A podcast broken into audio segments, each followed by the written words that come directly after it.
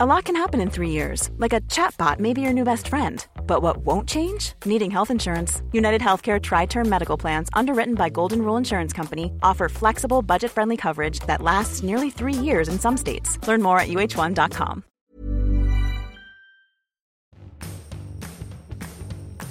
Bonjour à tous, c'est Bertrand, votre coach web. Bienvenue dans le podcast. Nouvel épisode numéro 187 aujourd'hui. Et j'ai bah, encore une fois un invité, je dirais plus qu'un invité parce que c'est un patron. Oui, il donne chaque mois une petite somme sur Patreon pour soutenir le podcast. Et donc je dis bonjour à Thibaut. Salut Bertrand. Comment vas-tu? Ça va, bien, en congé, donc on profite. Bon, je, continue mon côté international. J'étais en Suisse avec John euh, la semaine dernière. Aujourd'hui avec toi en Belgique. Euh, je t'avais invité sur le, euh, le podcast. J'avais lancé mes invitations euh, au moment de Noël, hein, je crois. Je t'avais envoyé une petite vidéo pour te souhaiter des bonnes fêtes de fin d'année et je t'avais dit je voulais qu'on parle photo sur le podcast. Parce que dans ma tête, t'es euh, bah, es vraiment associé à la photo, à, à, au photographe, euh, comment on peut dire éclairé, comment tu te, tu te définis en fait et, comment tu te présenterais en fait tout, tout simplement? Euh, bah, Comme un, un, photographe averti. Je me considère pas du tout comme un professionnel, loin de là. Euh, mais j'ai dépassé un peu le stade de l'amateurisme, donc je dirais oui comme un, un, un passionné plutôt. Ah ouais, un passionné qui a eu. Euh... J'ai l'impression que tu as eu beaucoup de matériel et que tu as plus beaucoup.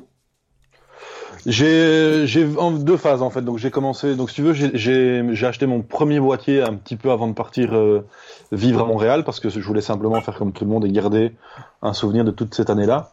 Et en fait, j'y ai pris goût et donc petit à petit, ben, j'ai développé ma technique. J'ai euh, j'ai pris connaissance un petit peu des, des, des bases qu'il fallait. Et en rentrant de cette année-là, euh, j'ai revendu donc mon hybride pour un boîtier réflexe pour essayer d'aller un peu plus loin dans la pratique, avoir plusieurs objectifs. Et euh, bah, petit à petit, en fait, il y a à peu près six mois, j'ai revendu tout mon matériel en, en voulant tenter la démarche d'utiliser que des smartphones avec différents accessoires.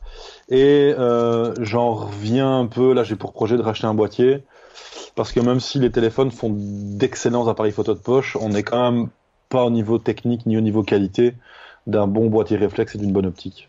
Ouais. Et donc voilà, j'en reviens un peu de.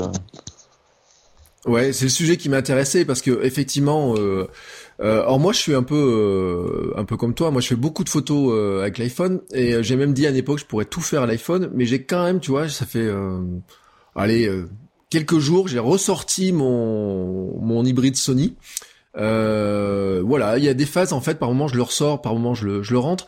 Euh, Qu'est-ce que tu dis, toi, qui, dans quel cas tu penses, franchement, là, tu penses te rééquiper, tu dis bon, le, smartphone c'est bien, mais c'est assez limite. Honnêtement, je, reste convaincu que le smartphone est un pour monsieur, madame, tout le monde, le meilleur appareil photo qu'on puisse avoir parce qu'on arrive à des, photos de très très bonne qualité et qui peuvent vraiment se faire imprimer et trouver dans un cadre dans le salon. Le souci, c'est qu'on est limité techniquement en fait de par le capteur et de par les optiques. Et donc forcément, quand on veut pousser un peu plus loin sa technique et, euh, avoir par exemple des plus longues focales ou faire des plus belles photos de nuit, d'office le capteur va être un peu limité. Et à ce moment-là, ben, c'est surtout dans cette pratique-là, je veux dire plus poussée de la photo, où on va se retrouver un peu limité par euh, simplement par la technique en fait, pas par la qualité forcément de la photo, mais juste par la technique parce qu'on est sur un smartphone, donc le capteur va être plus petit, il y aura moins de luminosité, on peut pas forcément mettre des filtres, enfin il y a toute une série de choses qu'un boîtier classique peut faire quoi. Mais dans ma pratique, allez, je vais dire de la photo, 85% du temps, je vais la faire au smartphone parce que je l'ai en poche, parce que c'est des instants de vie, parce que parce que c'est une petite vidéo et que ben voilà, il est à portée de main et que c'est plus facile. Mais je me dis en, en, en promenade, en week-end, en vacances ou quand j'en ai envie, avoir un boîtier réflexe avec quelques optiques, ça peut être, euh, ça, peut redevenir cool en fait. Ouais, il y a des choses. Euh, bon, après, moi, il y a des choses. C'est vrai qu'on a du beaucoup de mal à faire avec un avec un smartphone. Hein. Euh, je sais pas si tu as tenté de faire de la pause longue, des choses comme ça sur ton avec, avec ton smartphone? Pas encore. Là, j'attends un accessoire de, de, de, chez Momen, qui est une marque euh, canadienne, euh, américaine. Ouais, je sais plus. Bref. Ouais. Et euh, en fait, ils ont fait. Donc, j'ai toute une série d'optiques pour l'iPhone euh, de cette marque-là, et ils ont sorti un, un adaptateur de, de filtres justement, ou pour pouvoir mettre des filtres euh, à densité variable ou des filtres ND. Et justement, en fait, ça c'est l'objectif. Je vais essayer ça. comme je vais pouvoir un peu réguler la, quantité de lumière qui va rentrer dans le capteur via ce filtre-là, je vais essayer de la pose longue un peu pour justement voir si ça devient faisable avec un, je veux dire un, smartphone, peu importe le smartphone en fait. Je pense qu'ils se valent tous euh, plus ou moins selon la catégorie, quoi. Ouais. Euh, alors justement, t'as quoi en ce moment comme smartphone? Parce que euh, je sais qu'il t'est arrivé une petite mésaventure. Ouais, euh, je me suis fait piquer mon iPhone 10. Et euh, c'est toujours un petit peu douloureux d'en parler. Donc j'ai repris un iPhone 8 Plus parce que je reste euh, foncièrement attaché à l'iPhone. Et en parallèle, pour, pour un site pour lequel je travaille, je teste actuellement un, un, Huawei P20 Pro qui est vendu comme le, le photophone de l'année. Donc je suis un petit peu en train de tester ça. Le Huawei, c'est celui-là qui a trois ouais, ouvertures, hein. Ouais. Ouais. Et alors, sur tes premiers avis, qu'est-ce que qu'est-ce que t'en retires? Bah écoute, je, viens de mettre ma carte SIM dedans ce matin, juste avant de qu'on enregistre ça, donc je peux pas encore donner mon avis. Ça a l'air sympa d'après les reviews que j'ai vues, ça a l'air cool. Euh, il faut que je teste un peu. Maintenant, l'iPhone 8 Plus reste euh, un excellent appareil photo. Enfin, je l'utilise beaucoup. Tout mon tout mon fil Instagram, euh, les allez, tu prends les 40 dernières photos de mon flux Instagram, elles sont prises à l'iPhone. Euh, avec ou sans objectif, ça, ça dépend un peu de ce que je veux faire. Ouais. Alors justement, euh, tu parlais de Moment, hein, qui est cette marque. Euh, je suis d'accord avec toi, je sais pas de quel pays ils sont. Euh... Écoute, si je dis pas de bêtises, je pense qu'ils sont de Seattle, mais j'ai ouais, un doute. C'est le sentiment que j'ai eu. Puis euh, en fait, je suis abonné à leur chaîne vidéo, à leur chaîne, et je regardais euh, toutes leurs dernières vidéos sont sous la neige, dans le mauvais temps, dans des choses comme ça. Euh, donc oui, pour moi, ils sont dans ce coin-là, dans, dans cette zone-là. Et euh, justement, qu'est-ce que tu penses de ces objectifs? Est-ce que ça vaut le coup d'investir pour ceux qui se posent la question? Parce que je crois que l'objectif c'est 99 euros, hein, il me semble à peu près. Tu as une, une, centaine d'euros par objectif. Euh, c'est des questions qui sont compliquées à répondre parce que euh, la première réponse que j'ai envie de te donner, c'est ça va dépendre de ton usage. Tu vois, si euh, moi, je suis dans, pour le moment, je suis dans une phase où le seul appareil photo que j'ai, c'est mon smartphone. Et donc, oui, je trouve ça intéressant d'avoir. Donc, j'ai trois objectifs de chez eux. Donc, j'ai un, un, grand angle. Donc, l'iPhone de base, c'est un 28 mm. Le grand angle permet de descendre à 17 et donc d'avoir un champ plus large. Ouais. J'ai un téléobjectif et alors j'ai un objectif macro. Euh, L'objectif macro, il est clairement pas utile pour le commun des mortels. C'est juste parce que je voulais tester et que je m'amuse un peu en macro, mais c'est vraiment un usage particulier. Après, je pense que le, le grand angle et le, le téléobjectif sont des objectifs intéressants euh, en photo et en vidéo. Mm. Donc, je, je, dirais si, si votre seul appareil photo c'est votre téléphone, oui, alors ça vaut le coup d'avoir quelques accessoires en plus parce que ça permet simplement, par exemple, il l'expliquait dans une dernière de leurs vidéos, un des conseils qu'il donnait, c'est justement de, de, changer la perspective de vue, donc par un via un objectif justement, et de ne pas d'office tout filmer ou tout photographier au 28 mm, mm. et de pouvoir un petit peu jouer avec ça. Et, euh, et donc si votre si votre smartphone est votre seul appareil photo, je pense que ça vaut le coup d'investir un petit peu d'argent dans surtout que c'est du très très bon matériel. Euh, les, les, les, lentilles sont de super bonne qualité, c'est de l'acier, enfin c'est vraiment ultra résistant. Et il euh, n'y a pas du tout de distorsion dans l'image ni de ni problème de comment de, de, de, de couleur, de colorimétrie. Et donc franchement ça vaut le coup. Maintenant euh, je vais prendre l'exemple de ma mère. Si vous êtes comme ma mère et que vous faites euh, 10 photos semaine euh, au smartphone juste pour avoir des souvenirs de vos petits enfants, non, ça vaut pas la peine d'aller claquer 250 balles euh, dans ce matériel-là. Donc ça va vraiment dépendre de votre usage. Mais clairement, si vous y voyez un intérêt, si la question, si vous vous posez la question, c'est que vous êtes intéressé. Donc oui, à ce moment-là, ça vaut la peine. Ouais. Alors sachant que c'est vrai que eux, ça fait partie du moyen de gamme, hein, parce qu'il y a encore du plus haut de gamme hein, au niveau d'objectifs. Il y a des, ouais, des ouais. marques encore plus chères que ça, mais on a beaucoup d'entrées de, de, gamme. Hein. Moi, je sais pas si t'as eu des holoclips, des. Euh... Moi, j'ai un objectif euh, Pixter euh, à la maison. Ouais. Euh, alors le Pixter, euh, je trouve que c'est la fixation, tu sais, c'est une espèce de pince. Il faut ouais. arriver à bien se mettre en face d'objectif. Alors ça marche bien quand il met sur la webcam du, euh, du MacBook Air parce que tu arrives à être bien à peu près en face, tu vois. Euh, là j'attends, euh, j'ai une, une, ils font comme Moment, ils font des coques maintenant, tu sais, pour qu'on puisse visser l'objectif dessus et je verrai si ça permet ouais. de mieux la centrer. Mais c'est un objectif qui a, je sais pas, il doit coûter 29 euros, tu vois, donc il est pas du tout comparable dans, dans le tarif. Euh, mais c'est vrai que pour beaucoup, il y a une question, on se demande si ça vaut vraiment le la qualité, le prix par rapport à la qualité de, de, de l'objectif. Et pour revenir, c'est vrai que sur ta remarque et sur la vidéo, je pense qu'on parle de la même. Le, le, c'est le grand angle, hein, c'est pas le fisheye que t'as. Le grand angle, ouais. Ouais.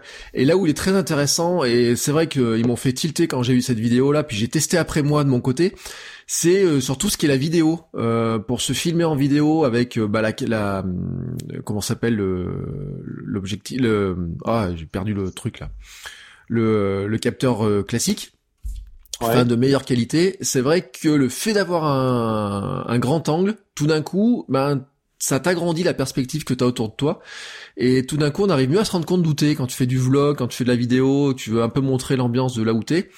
Et euh, parce que moi, j'ai des euh, ma dernière vidéo notamment sur, euh, j'ai fait là sur mon annonce de marathon. Et à un moment donné, tu sais, je me filme avec bah, la, cette caméra, et en fait, je me rends compte que j'étais jamais entièrement dans le cadre comme je voulais, quoi. Donc j'ai j'ai testé avec le, le Pixter d'un coup, qui lui fait un 0,4, donc je sais pas, on doit pas être très loin, tu vois, de la conversion moment. Et c'est vrai que tout d'un coup, même ça devient plus facile de cadrer avec, ces, avec un objectif comme ça. Parce que quand t'es à bout de bras, ben c'est vrai que le 28, euh, bah tu rentres pas forcément toujours dedans si facilement que ça, où on voit pas ce qu'il y a autour, quoi. Mais surtout qu'en plus, sur l'iPhone, euh, t'es forcément 28 parce que quand tu passes en mode vidéo, il zoome dans le zone optique. En plus, ouais. Et donc t'es plus même sur un équivalent, ouais, je pense que t'es sur un équivalent 35 mm, donc clairement en vlog, euh, t'étais pas dans le cadre, quoi. Enfin, enfin, si tu vas l'être, mais ça va être beaucoup plus compliqué qu'avec le 17 ou en plus le fichier, là d'office, tu sais que t'es dans le cadre et tu peux monter le cadre derrière toi, ça c'est clair. Mm. Beaucoup en vidéo, je pense, euh, le, le, grand angle est intéressant. Ouais. Après le fisheye, c'est une utilisation particulière. Moi, je sais que j'ai un fisheye sur mon euh, sur mon Sony. Je me suis énormément amusé avec ça. Enfin, franchement, mais ça fait plus d'un an, un an et demi, j'ai pas ressorti. Tu vois, c'était le. Je trouve qu'on s'amuse beaucoup avec les fisheye, mais euh, bah, ça se voit quand même dans une vidéo un fisheye, hein, ou dans une photo, ça déforme. Ouais, ça, dé... ça déforme fort, ouais. Alors que le grand angle, bon, s'il n'y a pas de déformation, c'est vrai qu'on est beau, on est bien mieux. Et donc le téléobjectif, lui, euh, par contre, c'est une vraie question parce que euh, c'est vrai que l'avantage, c'est que quelque part, ça te, t'as pas, c'est un zoom optique. Hein. Oui, c'est ça. Donc en fait, l'avantage du, du, du, télé, en plus, les, les, les nouveaux iPhones avec les deux optiques, c'est que euh, donc t'as déjà une optique qui est plus grande que l'autre, qui est plus longue que l'autre et tu rajoutes ça en fait et tu, tu deviens vraiment, tu arrives à, je dirais, à l'équivalent d'un 85-90 mm, ce qui est une focale parfaite pour le portrait en fait. Et, euh, et donc ça te permet de d'isoler de, ton mmh. sujet sur des photos, tout en restant euh, bien d'accord qu'on est sur un smartphone, donc on n'aura pas la réelle qualité d'un d'un objet, mais ça permet de vraiment d'isoler ton, ton, ton, sujet et de, rendre, de, faire des beaux rendus sur des objets bien précis avec un, un chouette flou d'arrière-plan. Et, euh, et, donc ça devient intéressant. En vidéo, je t'avoue que je l'utilise très peu parce que je ne vois pas bien l'intérêt. Mm. Euh, mais en photo, je l'utilise souvent, ça c'est clair. Tout pour faire euh, des, portraits, des portraits de ma fille quand elle me regarde pas, parce qu'une fois qu'elle me voit, est-ce qu'elle quelque chose qui l'intéresse, c'est d'attraper mon téléphone? Mais euh, ça permet vraiment de dire mon sujet et d'avoir un, un, chouette flou d'arrière-plan et de faire des chouettes photos qui vont plaire, qui vont plaire aux grands-parents et qui peuvent se retrouver mm. tranquillement sur le, le frigo de la cuisine. Ouais, surtout qu'en vidéo, ce que j'allais te dire, c'est qu'il y a un problème de stabilisation parce que tu augmentes ton euh, le moindre bouger sur le smartphone, comme c'est déjà euh, bon, c'est c'est pas c'est pas lourd, hein, même si l'iPhone euh, Plus est plus, un peu plus lourd, ça reste quand même très léger. Donc le moindre mouvement que tu fais sur le smartphone avec l'objectif, le téléobjectif, tout d'un coup, tu le le ça devient rapidement mal de mer hein, sur ces genres de Clairement, en vidéo, si tu, en vidéo, si tu pars sur euh, du téléobjectif, t'es obligé de passer par un stabilisateur. Ouais. Et Sinon, clairement, ta vidéo est pas regardable, quoi. Alors d'ailleurs, la question que j'avais, c'est que sur des objectifs Moment comme ça, euh, donc t'as une coque euh, dédiée à ton iPhone. Euh, tu peux fixer le l'objectif sur les deux objectifs ou, ou sur que sur l'un? Tu peux fixer sur les deux objectifs et alors ils ont c'est ça qui est très intelligent, c'est que l'iPhone te permet pas de, de sélectionner l'objectif que tu veux. Et en fait, ils ont développé une app photo euh, Moment et en fait lui permet de d'adapter l'objectif de ton iPhone à l'endroit où tu as mis ton ton ton optique Moment. Ouais. Et donc tu peux vraiment sélectionner ce que tu veux. Euh, l'avantage par exemple aussi c'est que tu peux prendre en gros ton téléobjectif d'iPhone, mettre ton objectif macro et tu réduis encore la distance de mise au point pour vraiment aller au, plus près du, du sujet, quoi. Mm. Donc ça, l'application est très très bien faite, ils ont, ils ont bien pensé. en vidéo comme en photo. Ils ont bien fait ça. Ouais. Alors, à dire en plus que vous n'êtes pas obligé d'avoir un objectif moment pour l'utiliser, parce que moi j'ai fait beaucoup de photos avec cet objectif, avec cette euh, cette application là. Bon, je m'en suis un petit peu détourné. Euh, après, on peut le faire aussi parce que finalement c'est le x1 x2 euh, sur l'application hein, qu'ils utilisent pour passer d'un objectif à l'autre. Ouais. Et je crois que si tu fais ça sous Alid ou d'autres euh, d'autres applications, tu as à peu près le même type euh, de fonctionnement, mais ça serait à vérifier euh, exactement sur le. Parce que je suis pas certain que ce soit exactement le même le même fonctionnement, quoi, très précis. Je peux pas te dire parce que j'ai pris l'habitude, moi, dès que je dès que je fixe un objectif moment, j'utilise l'application en fait. Ouais. Hmm. Ouais, parce qu'elle permet de, elle permet de, de, shooter en RAW, donc moi je peux les importer dans Lightroom si je veux. Et en plus de ça, ben voilà, j'ai pris l'habitude et donc je peux gérer plus facilement mes objectifs. Mm. Et pour le reste du temps, je fais ça à la caméra euh, classique de l'iPhone euh, que je déverrouille directement via la caméra pour prendre une photo rapidement. Donc, euh, j'ai pas testé les autres applications. Mais je pense que, comme tu dis, Alid l'a intégré dans, dans, ses options. Je pense hein, que le x1, x2 correspond à peu près à la même chose. Bon, ça sera vérifié. Euh, je t'avoue, moi j'ai pas, moi je sers très très peu en fait de, du deuxième objectif sur l'iPhone. En fait, il s'en sert tout seul, c'est quand je fais des, du mode portrait. Euh, sinon, c'est vrai que moi, bon, en vidéo, euh, déjà, je, il est pas stabilisé puisque moi j'ai un iPhone 7 Plus, donc le deuxième objectif n'est pas stabilisé, ce qui alors que sur le 8 il doit, il doit l'être. Hein. Oui. Donc, c'est franchement agréable. Ouais, de, ça j'imagine surtout en plus euh, avec ces histoires de, de mouvements qui sont vraiment amplifiés du, dès que tu rajoutes des, de, la focale. Et uh-huh. moi en plus, il y a un truc, c'est que comme j'utilise un DJI Osmo Mobile, euh, là où je pourrais l'utiliser, et c'est là, c'est un cas où j'utilise, tu vois, le téléobjectif sur mon iPhone 7, c'est que comme il n'est pas stabilisé, il vient pas euh, s'embêter ou enfin contrarier l'osmo mobile. Euh, parce que comme l'osmo stabilise et que l'iPhone stabilise aussi de son côté, on avait des mouvements, tu sais, de une sorte de pompage à une époque. Alors les applications type euh, Filmic Pro, hein, je donne l'astuce pour ceux qui écoutent, Filmic Pro a intégré ce fonctionnement-là, c'est-à-dire que on est capable de, eux ils arrivent à gérer et à désactiver, tu vois, la stabilisation ou je sais même plus comment ça se passe parce qu'au début on disait que c'était pas désactivable. Et euh, sinon le deuxième objectif, comme moi il est pas stabilisé, et eh ben quelque part ça me supprime ce problème là, tu vois. Mais ça me rajoute le problème que je suis pas toujours dans le cadre.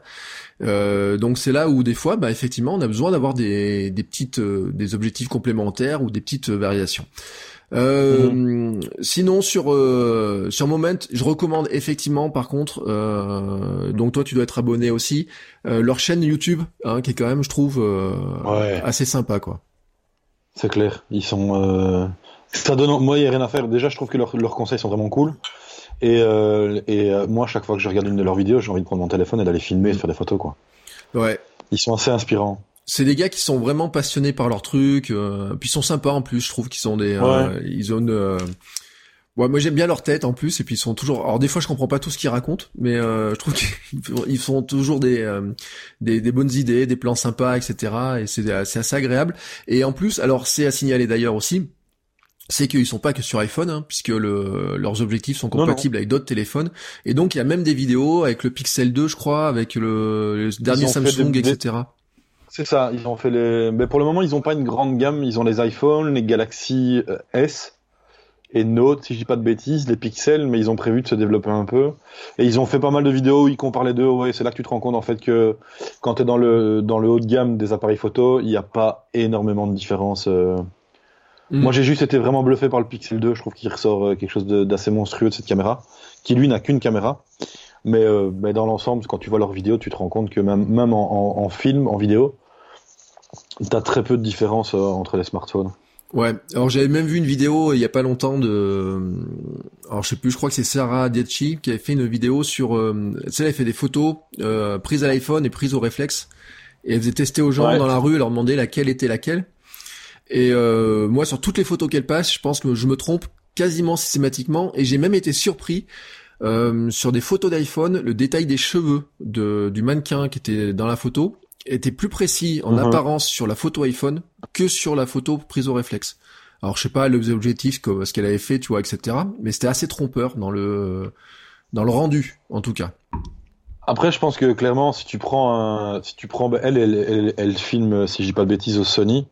Si tu prends un Sony A7 euh, marque R2, R3, je crois qu'ils sont, avec un, 28 mm et tu prends l'iPhone, je pense que une fois que tu mets les photos en JPEG sur un écran d'iPad, euh, les gens s'y trompent.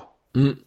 Parce que on arrive à un stade où, euh, à vue de nez, la photo de l'iPhone va avoir l'air, je dis bien l'air, parce qu'une fois que tu vas zoomer dans ton fichier RAW, les détails vont disparaître complètement sur l'iPhone.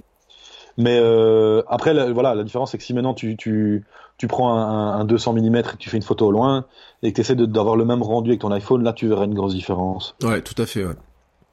Mais sur des photos au grand angle, je pense qu'on est arrivé à un stade où les smartphones sont vraiment vraiment très corrects en termes de qualité et que beaucoup de gens voient pas la différence. Oui, alors en plus, ils ont une caractéristique, c'est que comme ils font les réglages euh, en, automatique, euh, on a souvent en plus des résultats qui sont plus plus réussis ou en tout cas plus proches de ce qu'on espère avoir. Hein, je dirais, je dirais comme mhm. ça avec le smartphone qu'avec son son appareil ou des fois quand on maîtrise pas certains paramètres ou on essaye de jouer avec certains paramètres on a des surprises, on n'arrive pas à faire tout ce qu'on veut, ça bouge un peu trop, on a du bruit qui apparaît, on sait pas trop comment, etc. Alors que euh, bah le smartphone, il, essaye de faire au mieux hein, par rapport à ce qu'il a. Et souvent, c'est quand même euh, excellent, on va dire. Ouais, ouais. Franchement, à part parfois tu vas avoir des soucis, c'est en, basse luminosité, mais ça c'est comme partout. Mais en bonne condition, clairement, le smartphone va faire les bons réglages et euh, et t'as pas à t'ennuyer, tu, tu fais ta mise au point, enfin tu t'appuies sur l'endroit où tu veux faire ta mise au point, tu fais ta photo, il déclenche et tu vas avoir un résultat qui va être euh, qui va être hyper agréable à l'œil quoi. Alors, pour continuer sur le sur la logique photo, on disait donc tu prends tes photos donc avec ton smartphone, ton iPhone, euh, tu prends, tu shootes en RAW. Euh, ouais. Pour, enfin, tu shootes tout en RAW ou t'as, t'as, comment tu tu fais ton choix? En fait, tu as deux options. Donc soit je suis dans une photo, euh, je vais dire du quotidien, j'ai envie de prendre un truc rapidement, là je vais déverrouiller l'iPhone sur la caméra, je prends une photo en JPEG et, euh, et voilà. Soit je suis vraiment dans une optique, par exemple, je suis, en train de visiter une ville et là je veux vraiment faire des photos. Et donc là en fait je vais tout shooter en RAW que je vais après importer dans, dans Lightroom mobile. Comme ça j'ai une synchronisation et je peux à ce moment-là, j'ai passé mon temps en fait à euh, à recréer des, des, filtres, des presets comme on dit euh, dans Lightroom, et c'est à ce moment-là que je vais développer mes photos, euh, mais en RAW d'Office, ouais. D'accord. Donc après, effectivement, euh, donc t'as des presets qui sont, euh, t'as même, tu t'as aussi, euh, comment s'appelle la suite créative sur ton ordinateur ou tu fais tout sur ouais. mobile? Euh, Ça va dépendre de mon de mon humeur. J'ai la, la synchronisation avec la suite sur le, le Mac. Et donc à ce moment-là, ben, ça dépend un peu si j'ai le temps. Je vais commencer déjà à faire quelques retouches euh, sur Lightroom mobile, même si je suis pas fan parce que je trouve que l'écran reste encore petit pour de la retouche photo. Mais ça fonctionne. Et euh, sinon, ben, je vais synchroniser avec Lightroom, je vais rentrer à la maison sur le Mac et je vais ouvrir euh, et je vais commencer à faire mon développement photo à ce moment-là. Alors, avantage, c'est que toi, tu dois avoir la synchronisation des presets où tu peux avoir les mêmes presets sur l'ordinateur et sur le téléphone. C'est ça. C'est ça en fait. Ouais, j'ai moi j'ai passé mon temps. Enfin, ça a été un peu compliqué. Il y a... parce que c'est pas pris en charge directement par Lightroom mobile. Donc il faut, il y a une petite astuce en fait. Il faut créer des images, euh... n'importe quelle image. Moi j'ai pris des carrés noirs avec le nom du du du preset. Et en fait dans le Lightroom classique, il faut appliquer le preset et à ce moment-là le synchroniser avec Lightroom mobile. Et donc vous aurez une galerie d'images à ce moment-là. Ou alors en fait vous faites un copier-coller des paramètres. C'est un mm. peu complexe à mettre en place et vous les appliquez sur les photos que vous voulez traiter. Là, à ce moment-là, vous retrouverez directement les, les presets Lightroom. Maintenant, honnêtement, euh, le plus simple, à mon sens, c'est directement de travailler depuis l'application. Euh, moi, j'utilise beaucoup de presets Visco, donc VSCO, ouais. et de travailler directement avec l'application, c'est encore le plus simple. Vous prenez pas la tête comme moi euh, à forcément passer par Lightroom. C'est parce que moi, j'aime bien retrouver mes fichiers RAW sur mon ordi quand je rentre mais je veux dire, vous, vous faites vos photos avec la caméra de l'iPhone, vous les importez dans, ou même faites les photos avec le module photo de, de l'application Visco, vous appliquez vos filtres et votre touche photo, vous exportez en JPEG et c'est réglé. Le, j'avais un doute. Euh, la dernière Creative Cloud, elle permet pas justement la synchro des presets quand même sur, même sur le mobile. Il me semblait qu'il y avait des. Euh... Je pense pas. Faudrait que je regarde, mais je pense pas. Il me semblait que du moment qu'on était abonné, je, il me semblait avoir vu passer ça. Alors moi, je t'avoue que je, euh, je fais partie de ceux qui euh, c'est pas que je sois allergique, toi, je, je, je, je, je suis plus très fan en fait, voilà, de des produits Adobe, notamment sur ordinateur. Euh, et j'ai beaucoup de mal à m'y remettre. Alors en plus, c'est même pas une question de, de tarif parce que moi j'ai un tarif euh, universitaire, tu sais, donc euh, je peux avoir toute la suite complète euh, pour vraiment pas cher. mais vraiment tout, tous les logiciels. Et en fait, j'ai j'ai beaucoup de mal avec, Lightroom déjà, malgré je reconnais la puissance, etc. Et mais il me semblait, tu vois, avoir vu quand même que sur le, il y a une espèce, je crois qu'il y a une espèce de synchro qui arrive maintenant de certains réglages. ce sera vérifié. Parce que le, ah, je ouais, je me demande s'il n'y a pas eu quelque chose comme ça ou à force de regarder les vidéos de Peter McKinnon, tu vois, je me demande si j'ai pas vu un truc passer dans le genre là. C'est possible, j'avoue que je suis pas au courant. Après, je reviens sur ce que tu dis sur Lightroom, je suis assez d'accord avec toi. L'interface est, euh... enfin, moi je continue à regretter que Apple ait abandonné Aperture, que je trouvais euh, parfait. Ouais, je suis d'accord. Euh, mais voilà, après c'est clair qu'en termes de, de retouches photo et de surtout de retouches photo en, en, en, grande quantité, Lightroom est à mon sens qui se fait de mieux pour le moment. Et c'est le plus populaire, donc forcément on retrouve beaucoup de, de plugins, beaucoup de, de, de presets, beaucoup de tutos vidéo pour apprendre à le gérer. Mais euh, clairement l'interface est, pour moi l'interface est catastrophique, la gestion des dossiers est est une sombre daube. Je, regrette honnêtement, je regrette vraiment la, ce que j'aime chez Mac par exemple, tu vois, c'est euh, c'est que par exemple tu prends ta bibliothèque photo, c'est un fichier. Oui. Un de un fichier qui fait 150 euh, gigas pour ma part et tout est à l'intérieur. Tu veux le déplacer, ben tu prends ton fichier, tu le déplaces point. Que Lightroom, c'est une abréviation à la Windows, où tu vas te retrouver avec un dossier racine, des sous-dossiers, des embranchements, des machins, des hasards. Et donc, quand tu dois exporter un catalogue, c'est une catastrophe. Et donc, je suis pas forcément fan de l'interface, mais j'ai pas trouvé mieux pour le moment. Et, euh, et donc en plus, ben, voilà, j'ai pris mes habitudes, j'ai mes presets, j'ai mes réglages, j'ai mes catalogues, euh, etc. Mais voilà, demain Apple me dit qu'il remet Aperture au goût du jour, je re-switch les yeux fermés sans me poser de questions. Quoi. Je suis assez d'accord. Moi, Aperture, je continue à utiliser d'ailleurs. Euh, non pas pour stocker sur la longue durée, tu vois, mais pour faire des pré-tri de photos des fois quand j'en ai beaucoup à importer. Euh. Je trouve quand même qu'il est rapide et puis il me fait un export rapide aussi. Euh, j'ai mes habitudes dessus, voilà, j'ai des euh, beaucoup et c'est vrai que c'est une application qui euh, ils auraient pas dû abandonner à mon sens. Non, bah non. Elle était beaucoup beaucoup plus simple. Et puis bon, elle remplissait un vrai un vrai manque hein, qui pour les photographes professionnels, enfin professionnels ou amateurs uh-huh. éclairés, on a besoin d'avoir des un moyen de gérer des photos en grande quantité. C'est ça. Et c'est pas photo qui le fait. Non, mais non, tout comme tu as iMovie et Final Cut, tu avais photo pour le grand public et aperture pour ceux qui veulent aller plus loin. Mm.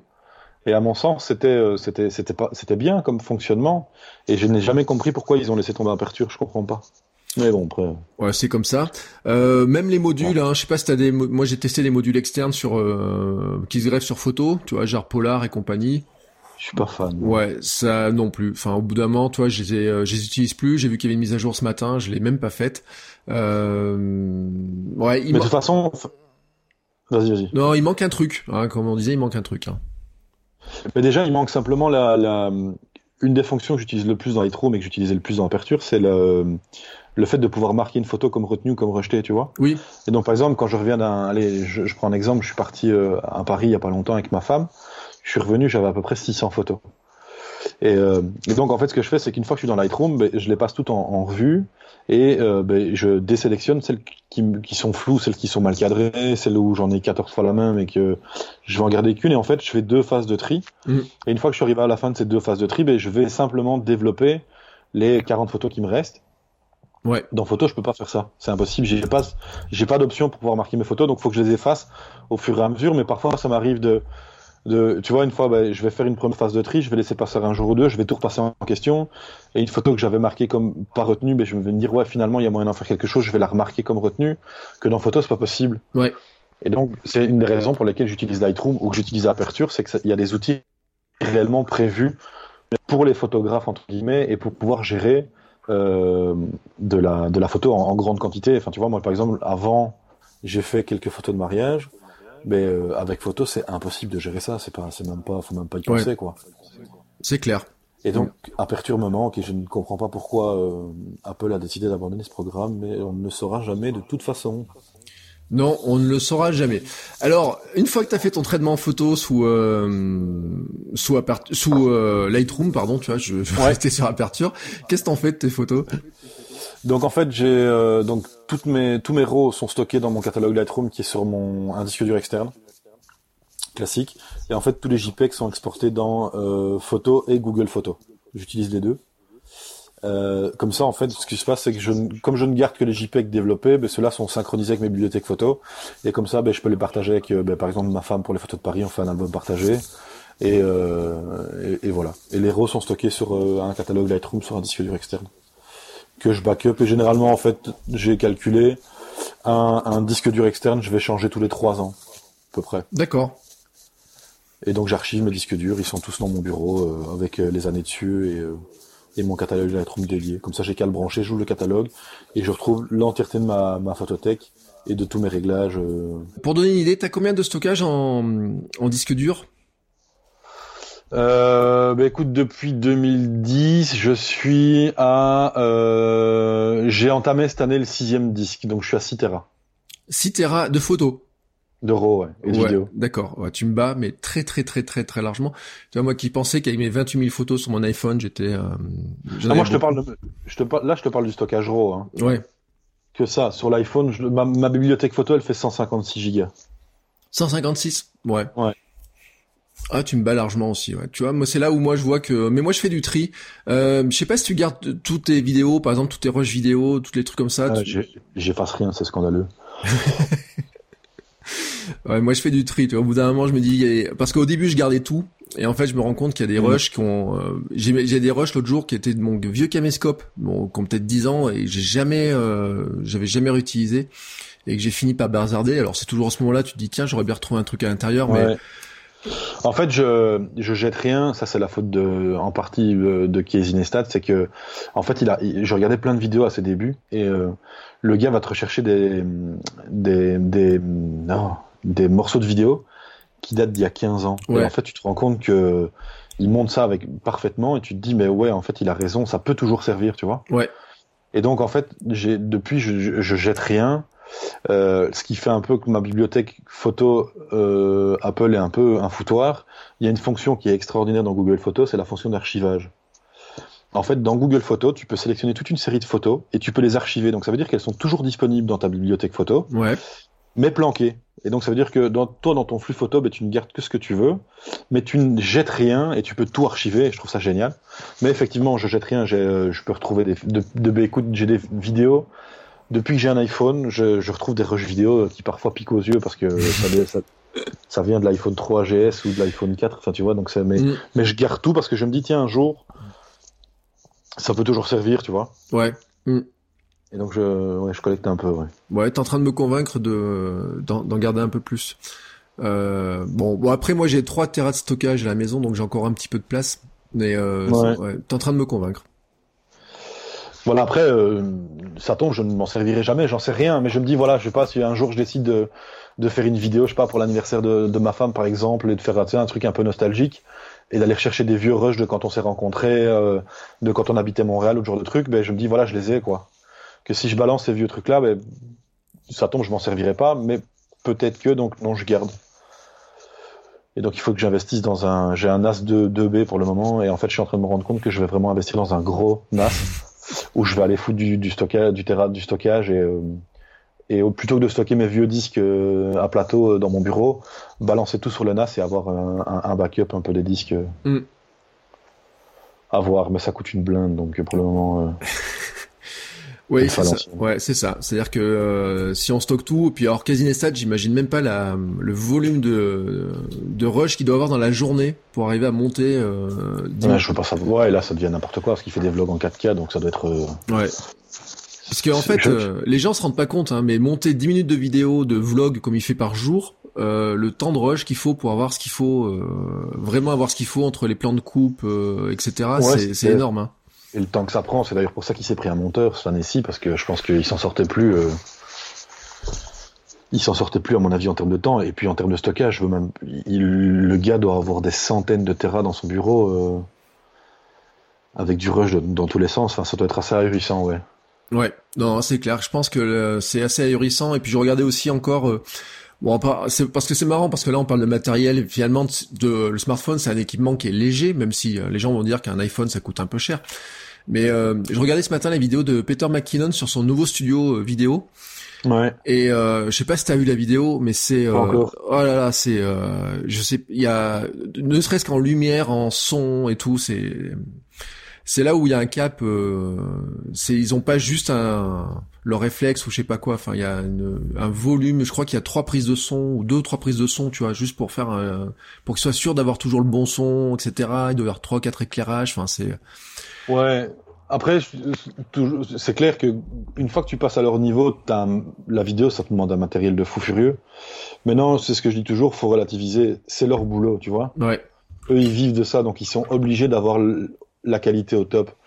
Après, je pense que si tu cherches un peu sur Amazon ou quoi, euh, il y a moyen de t'équiper pour faire de la vidéo, euh, je veux dire, en, amateur, pour beaucoup moins de sous que ça. Tu vas aller chercher un, le nouveau DJ Osmo Mobile 2, ben, allez, pour une, je crois qu'il est à 159 euros. T'as un très bon stabilisateur qui fera le taf. Ton smartphone, tu l'as. Le, le clip comme t'as le Gifol, tu vois, comme on a que j'ai mm. acheté d'ailleurs euh, à cause de toi, avec euh, un petit pas de vis et un micro à une quarantaine d'euros, ben t'as un setup qui fonctionne bien pour 90% de ton usage particulier. Ouais. C'est clair qu'après, si tu veux faire du studio et qu'il te faut de l'éclairage, qu'il te faut du montage, enfin, euh, t'arrives dans, dans, dans l'équipement professionnel. Mais je veux dire, pour faire des films familiaux, des films de vacances, des films de souvenirs, un bon micro, ton téléphone, un stabilisateur et euh, une lampe LED de chez Newer que tu vas payer une quarantaine d'euros avec des piles rechargeables, je pense que pour, allez, je vais dire 300 euros plus le smartphone, tu te fais un kit de vidéo qui fonctionnera très bien. Parce que là, on parle de gars qui font des millions de vues et qui ont un matos de fou. Euh. Enfin, quand tu vois que Peter McKinnon, il fait des vlogs ou un DX, c'est un appareil photo qui vaut 6000 balles sans les objets, quoi. Tu te dis, Déjà, il doit avoir des muscles énormes parce que ça pèse une blinde. Et il le dit dans la vidéo de ce matin que c'est trop lourd au bout du bras. Mais tu te dis, donc, le gars, il, a un 1DX au bout du Gorilla Pod avec une objectif sériel. Donc, le gars a au moins 12 000 balles de matos à bout de bras. Et donc, je pense qu'on boxe pas du tout dans la même catégorie, quoi. Ouais. Euh, d'ailleurs, on n'en a pas parlé. Si tu te, tu disais que tu pensais être équipé avec un appareil, euh, on va dire, euh, j'ai envie de dire classique, hein, je sais pas comment l'appeler. Ça serait, tu te dirigerais vers quoi là actuellement? Ah, gros dilemme. J'hésite parce qu'en fait, mon mon cœur va chez Canon par par habitude. Ouais. Donc je, je lorne sur un. J'ai pris pour habitude d'acheter mon matos d'occasion parce que je suis pas, je suis pas Crésus, donc j'ai pas envie d'acheter des boîtiers. Donc là, je lorne sur un 5D Mark III en occasion où euh, je décide enfin de switcher le pas. J'ai toujours pas répondu à la question, donc je peux pas te donner une réponse fixe. Et alors je partirai sur un Sony, un A7. Ouais. Euh, soit série, soit une version 1, soit une version 2 en occasion. Je sais pas encore. Euh, je sais pas. Un des deux. Maintenant, j'ai beaucoup d'habitude chez Canon. J'ai l'habitude. En plus, il y a le parc d'objectifs est beaucoup plus abordable que chez Sony. Mm. Et donc, Là maintenant, si je dois choisir directement comme ça de répondre, je prendrais un, Canon. Un 5D Mark II ou un 6D, je sais pas encore. Mais un plein format, ça c'est sûr. Ouais. ouais.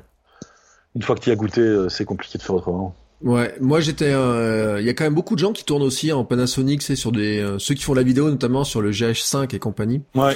Et je les ai manipulés et c'est vrai quand même il y a des trucs sympas, mais moi je suis tout en objectif Sony et alors j'ai fait une vidéo, je je suis pas très content de mon, mon A6000 pour faire de la mhm. vidéo, euh, notamment parce qu'il n'y a pas la prise micro dessus. Et alors je pense que sur le A7 ils ont résolu le ils ont mis ils ont résolu les problèmes. Ouais, ouais, ouais. Et puis c'est cette espèce d'objectif qui n'est euh, tu peux pas mettre en mode selfie chez Sony. Ouais. En fait, ils l'ont mis sur l'entrée de gamme, ils l'ont mis sur les tout petits, mais dès que tu montes en gamme, en fait, euh, l'objectif euh, n'est plus du tout euh, mode selfie. Euh, même d'ailleurs, euh, Casinestat avait fait une vidéo sur le sujet pour dire que c'était le truc qui manquait. Tu vois, ils sont pas, ils ont pas mis du touch ni du ni, ni, cette orientation d'écran. Uh-huh. Et donc euh, ça avait fini par me, me taper sur le système, tu vois, au bout d'un moment. Et c'est pour ça que j'avais délaissé. Et puis quand même, tu vois, au bout d'un moment, je finis par y revenir et je me, je me dis bon, euh, il y a quand même des trucs, comme tu disais tout à l'heure, hein, on fait plus facilement encore avec un appareil un peu plus gros qu'avec un smartphone, euh, ne serait-ce qu'il y a des trucs qui sont tout bêtes, hein, c'est le, changement de, mise au point, tu vois. Même si j'arrive à le faire avec l'iPhone maintenant, avec Filmic, on arrive à le faire. Il y a des trucs qu'on arrive quand même plus facilement à faire avec un appareil un peu plus gros, avec des objectifs euh, bah, sur lesquels on peut juste tourner une bague et ça, bouge, quoi. Mmh, c'est sûr. Après, tu vois, je pense que la différence entre toi et moi, c'est que toi, tu t'es plus orienté vidéo.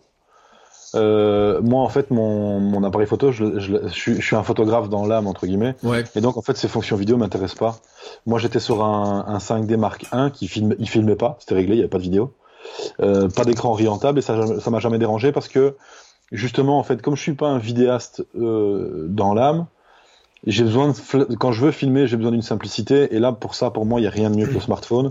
Tu le cales sur ton DJ Osmo, tu stabilises ton truc, tu appuies sur play, basta quoi. Ouais. Et il fait le reste.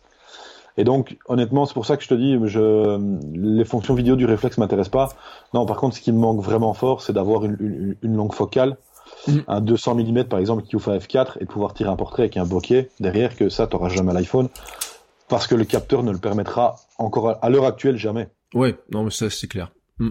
J'ai revu des photos récemment de, que j'avais pris de ma femme à, à, à, Montréal quand on y était retourné, justement avec mon 5D et, euh, et à l'époque j'avais un j'avais un 7200 f4 et, euh, et ces photos-là, tu, tu, même avec le meilleur téléphone du monde et les meilleurs objectifs, même si je décide de craquer sur un téléobjectif de chez Zeiss qui coûte 300 balles pour l'iPhone, jamais j'aurais rendu là parce que le capteur ne le permet pas. Ouais, tout simplement. Et donc c'est ça en fait qui me manque, c'est plus cette pratique-là de la photo qui me manque. C'est vraiment aller chercher pour la photo de tous les jours et pour faire beaucoup de photos et des souvenirs, l'iPhone fera très bien le taf, mais c'est pour aller chercher un peu le, le, côté artistique de la photo et euh, aller chercher un, un, un, flou, un bokeh, une luminosité. Et, euh, et donc c'est pour ça en fait que j'ai envie de me rééquiper sans forcément me ruiner, parce que je sais que je ne l'utiliserai pas tous les jours, mais je serais content d'avoir mon boîtier dans mon sac pour pouvoir partir euh, en week-end, partir se promener ou tu vois. Ouais. Et t'avais bien envisagé, il me semblait à un moment, tu voulais passer sur du Fuji XT, quelque chose ou comme ça, non? Ouais, ça, ouais, mais ouais, il y a eux aussi qui me tentent bien. Le problème, c'est que de nouveau, je, je pense que c'est une question d'habitude. Faudrait un jour. Déjà, je trouve que leurs boîtiers sont très chers. Ouais. Euh, c'est de la très bonne cam. Je, je, je mon frère a un XT1 et je l'ai un peu, un peu joué avec. Mais je trouve que leurs boîtiers sont très chers et que leurs objectifs sont très chers. Et alors, ce qui me dérange, en fait, c'est que c'est pas du plein format.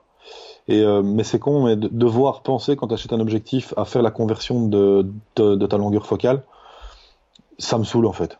Mm. Et donc j'aime bien pouvoir, euh, quand j'achète un objet, ben voilà, j'achète un 24 mm, c'est un 24 mm et pas un équivalent 35, euh, etc. Et euh, mais après, je pense que ce qui me bloque, c'est le, je pense que c'est le prix. Je sais pas. Ouais, je, tu vois, mais j'y suis revenu. Je me dis que si je dois passer sur de, de l'hybride, je partirais plus sur un Sony. Ouais. Parce que c'est un appareil photo qui, à mon sens, est un peu plus à la mode actuellement.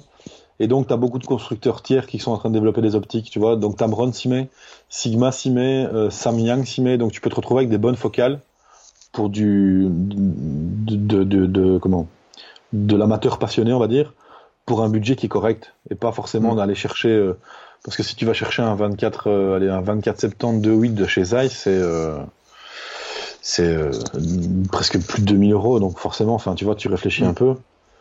Et chez Sony, j'ai pas l'impression que ce soit un peu, chez Fuji, pardon, j'ai pas un peu l'impression, c'est vraiment leurs optiques à eux, et je trouve que mmh. le budget est un peu cher. Alors, Mais par contre, euh, les appareils photos sont magnifiques, ouais. je trouve qu'ils ont un look un peu vintage qui est magnifique. Alors d'autant qu'il y a quand même un, un, avantage chez Sony, c'est qu'au fur et à mesure que ça se développe, le, le marché de l'occasion se remplit. Ouais. L'autre jour, j'étais surpris notamment de voir, de, tu vois, sur des, j'ai regardé par curiosité le, le A6500 qu'on trouve d'occasion pas très cher, on trouve des séries d'objectifs pas très chers maintenant, etc. Y compris sur ouais. le Bon Coin, etc. Ou mon revendeur. Euh, euh, moi, tu sais, j'ai euh, un Camara là qui est une chaîne qui est vraiment un photographe euh, pro et tout et c'est vrai que quand on regarde un petit peu en, en ce qu'il a en occasion maintenant euh, là où je trouvais pas d'occasion sur de l'objectif il y a deux ans, maintenant en fait on les trouve euh, et puis très très abordable en fait. Donc c'est bien que le marché euh, le marché s'est rempli quoi. Moi je regardais un peu le, le, les, les, les, Sony les A7 mais les versions 1. Euh, ben maintenant en, en, cherchant un peu tu trouves pour 550 600 euh, euros tu trouves un boîtier quoi. Ouais. Et ça ça devient abordable que euh, j'irai pas clairement mettre comme c'est une passion et pas un boulot et que c'est vraiment un passe-temps je vais pas aller mettre 2000 euros dans un boîtier j'ai pas J'en ai pas la nécessité. Parce que par rapport au temps d'usage, c'est ce que je disais, les gens vont me dire oui, mais t'es prêt à mettre plus de 1000 euros dans un téléphone. Oui, mais c'est, enfin, mon téléphone, je l'ai tout le temps avec moi, je l'utilise tous les jours, plus de 10, 12 heures par jour. Que mon appareil photo, pas, donc je mettrai pas un budget, euh, un budget aussi élevé. Maintenant, si on m'en offre un jour, je ne me cracherai pas dessus, on est bien d'accord, hein, mais. Euh... Et alors, alors, une, tiens, euh, le temps d'utilisation euh, chez Moment, ta coque, elle est, elle a un chargeur ou elle a pas de chargeur en fait? Elle n'a pas de chargeur. Ouais. Donc tu te, ça te, parce qu'ils ont une coque qui a une batterie intégrée, hein, il me ouais, semble. Ouais.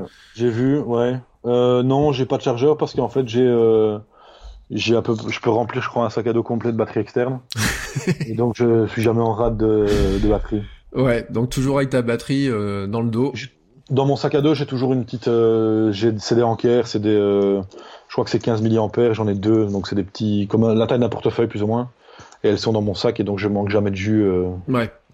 Et en plus de ça, j'ai, j'ai- honnêtement, il faudrait tester, mais je suis pas sûr que ce soit pratique la coque moment avec la batterie intégrée sur un, un stabilisateur, un Steadicam, tu vois. Alors je crois qu'elle passe pas et euh, je crois qu'en plus euh, et c'est un des problèmes dessus, c'est qu'elle condamne la, la prise euh, Lightning Ouais. et donc tu peux pas mettre de micro externe. C'est ça, ouais, c'est ça, exactement. Et donc, euh, non, je suis resté sur une batterie classique. Et puis, de, j'ai jamais eu de problème où tu te retrouves, euh, tu vois, en rate de batterie parce que tu dois filmer. Parce que généralement, tu as rechargé ton téléphone avant, donc tu as 100% de batterie, donc Mm. tu as de la marge avant de tomber à court. Et ben, de toute façon, le réflexe, c'est que ben, voilà, j'ai mon sac à côté. Dès que j'ai fini de, de, de filmer une partie, je prends le réflexe de brancher le téléphone directement sur la batterie. Et au moment où je me mets à filmer, il, il a récupéré ce qu'il a perdu en batterie. Donc, je... elle, elle m'a pas semblé intéressante sur le moment. Ouais. Bon, alors on va finir un petit peu le, le workflow parce que finalement on traîne dans ces considérations techniques. Euh, Non, mais c'est c'est vrai, c'est des questionnements. Je pense qu'on a tous les mêmes questionnements. Tous ceux qui veulent se lancer, qui veulent progresser. De toute façon, on a tous ces questionnements face au matériel. Qu'est-ce que je dois prendre, etc. Euh, et puis moi, je vois beaucoup d'étudiants, euh, tu sais, qui, et certains font de la font de la photo, de la vidéo, et tout le monde, tout le monde a la même question, quoi. C'est euh, qu'est-ce que je dois prendre? Est-ce qu'il y a un truc qui est mieux? Et je sais pas si t'avais écouté l'épisode avec Max euh, Maximus. Ouais, Et on ouais. est arrivé à la conclusion que de toute façon, il n'y avait jamais le truc idéal, qu'il y avait toujours un truc qui, qui n'irait pas, qui euh, faudrait améliorer ou quoi que ce soit. Donc c'est comme ça, voilà. Chacun fait ses choix. Puis t'as une formule euh, qui le résume très bien, hein, euh, que tu vas nous rappeler sur euh, tes usages. Oui, c'est ça. Mes usages ne sont pas les vôtres. Voilà. Donc chacun on a nos usages. Alors toi après euh, donc tes photos outre le stockage, donc tu le disais, t'en as, euh, tu publies euh, sur Instagram. Ouais. Qui est un, t'en penses quoi d'Instagram? C'est un, un réseau que t'aimes bien ou tu De plus en plus. Honnêtement, euh, en fait, ça, ça, ça devient un peu mon, mon réseau social préféré par défaut. Euh, Facebook, j'y vais quasi plus parce que c'est, c'est, enfin voilà, n'est pas d'intérêt. J'utilise beaucoup Messenger et, euh, et le gestionnaire de page, mais ça pour le boulot. Mais le Facebook, j'y vais plus. Twitter, je sature un peu parce qu'on est arrivé à un stade où euh, dès que quelqu'un a un avis, il s'est obligé de le partager, même si ça nous intéresse pas, et donc ça devient un peu.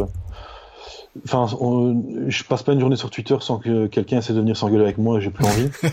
et en fait, Instagram, j'aime bien parce que ben, tu peux partager un peu du contenu, du contenu éphémère via les stories, ce que je trouve cool, que j'utilise de plus en plus. Et ben voilà, ça permet de partager un peu les photos. L'inconvénient, je vais dire, d'Instagram, c'est que si on se met à suivre beaucoup de gens, ça devient un peu le, le, lieu de tout est parfait, tout est magnifique, tout est, tout est ultra léché. Et donc, euh, on hésite parfois un peu euh, à poster une photo. euh, Moi, je pars du principe que si la photo me plaît et que j'ai envie de la mettre sur Instagram, je vais pas me poser la question de savoir, tu vois. Ouais. Maintenant, je sais que j'ai beaucoup de gens dans mon entourage qui veulent développer un peu leur activité sur Instagram et qui sont en train de se casser la tête pour avoir le meilleur flux photo parfait, que toutes les photos soient cohérentes les unes avec les autres pour fournir un, un truc de qualité. Donc, t'as un peu parfois le défaut, c'est que tu te retrouves en tant que jeune photographe, tu vas aller sur Instagram, suivre des comptes de photographes. Honnêtement, tu ressors de là déprimé, quoi. Ouais. Parce que tu te dis jamais de la vie je vais y arriver. En plus, les gars ont du matos euh, à plus savoir où en mettre.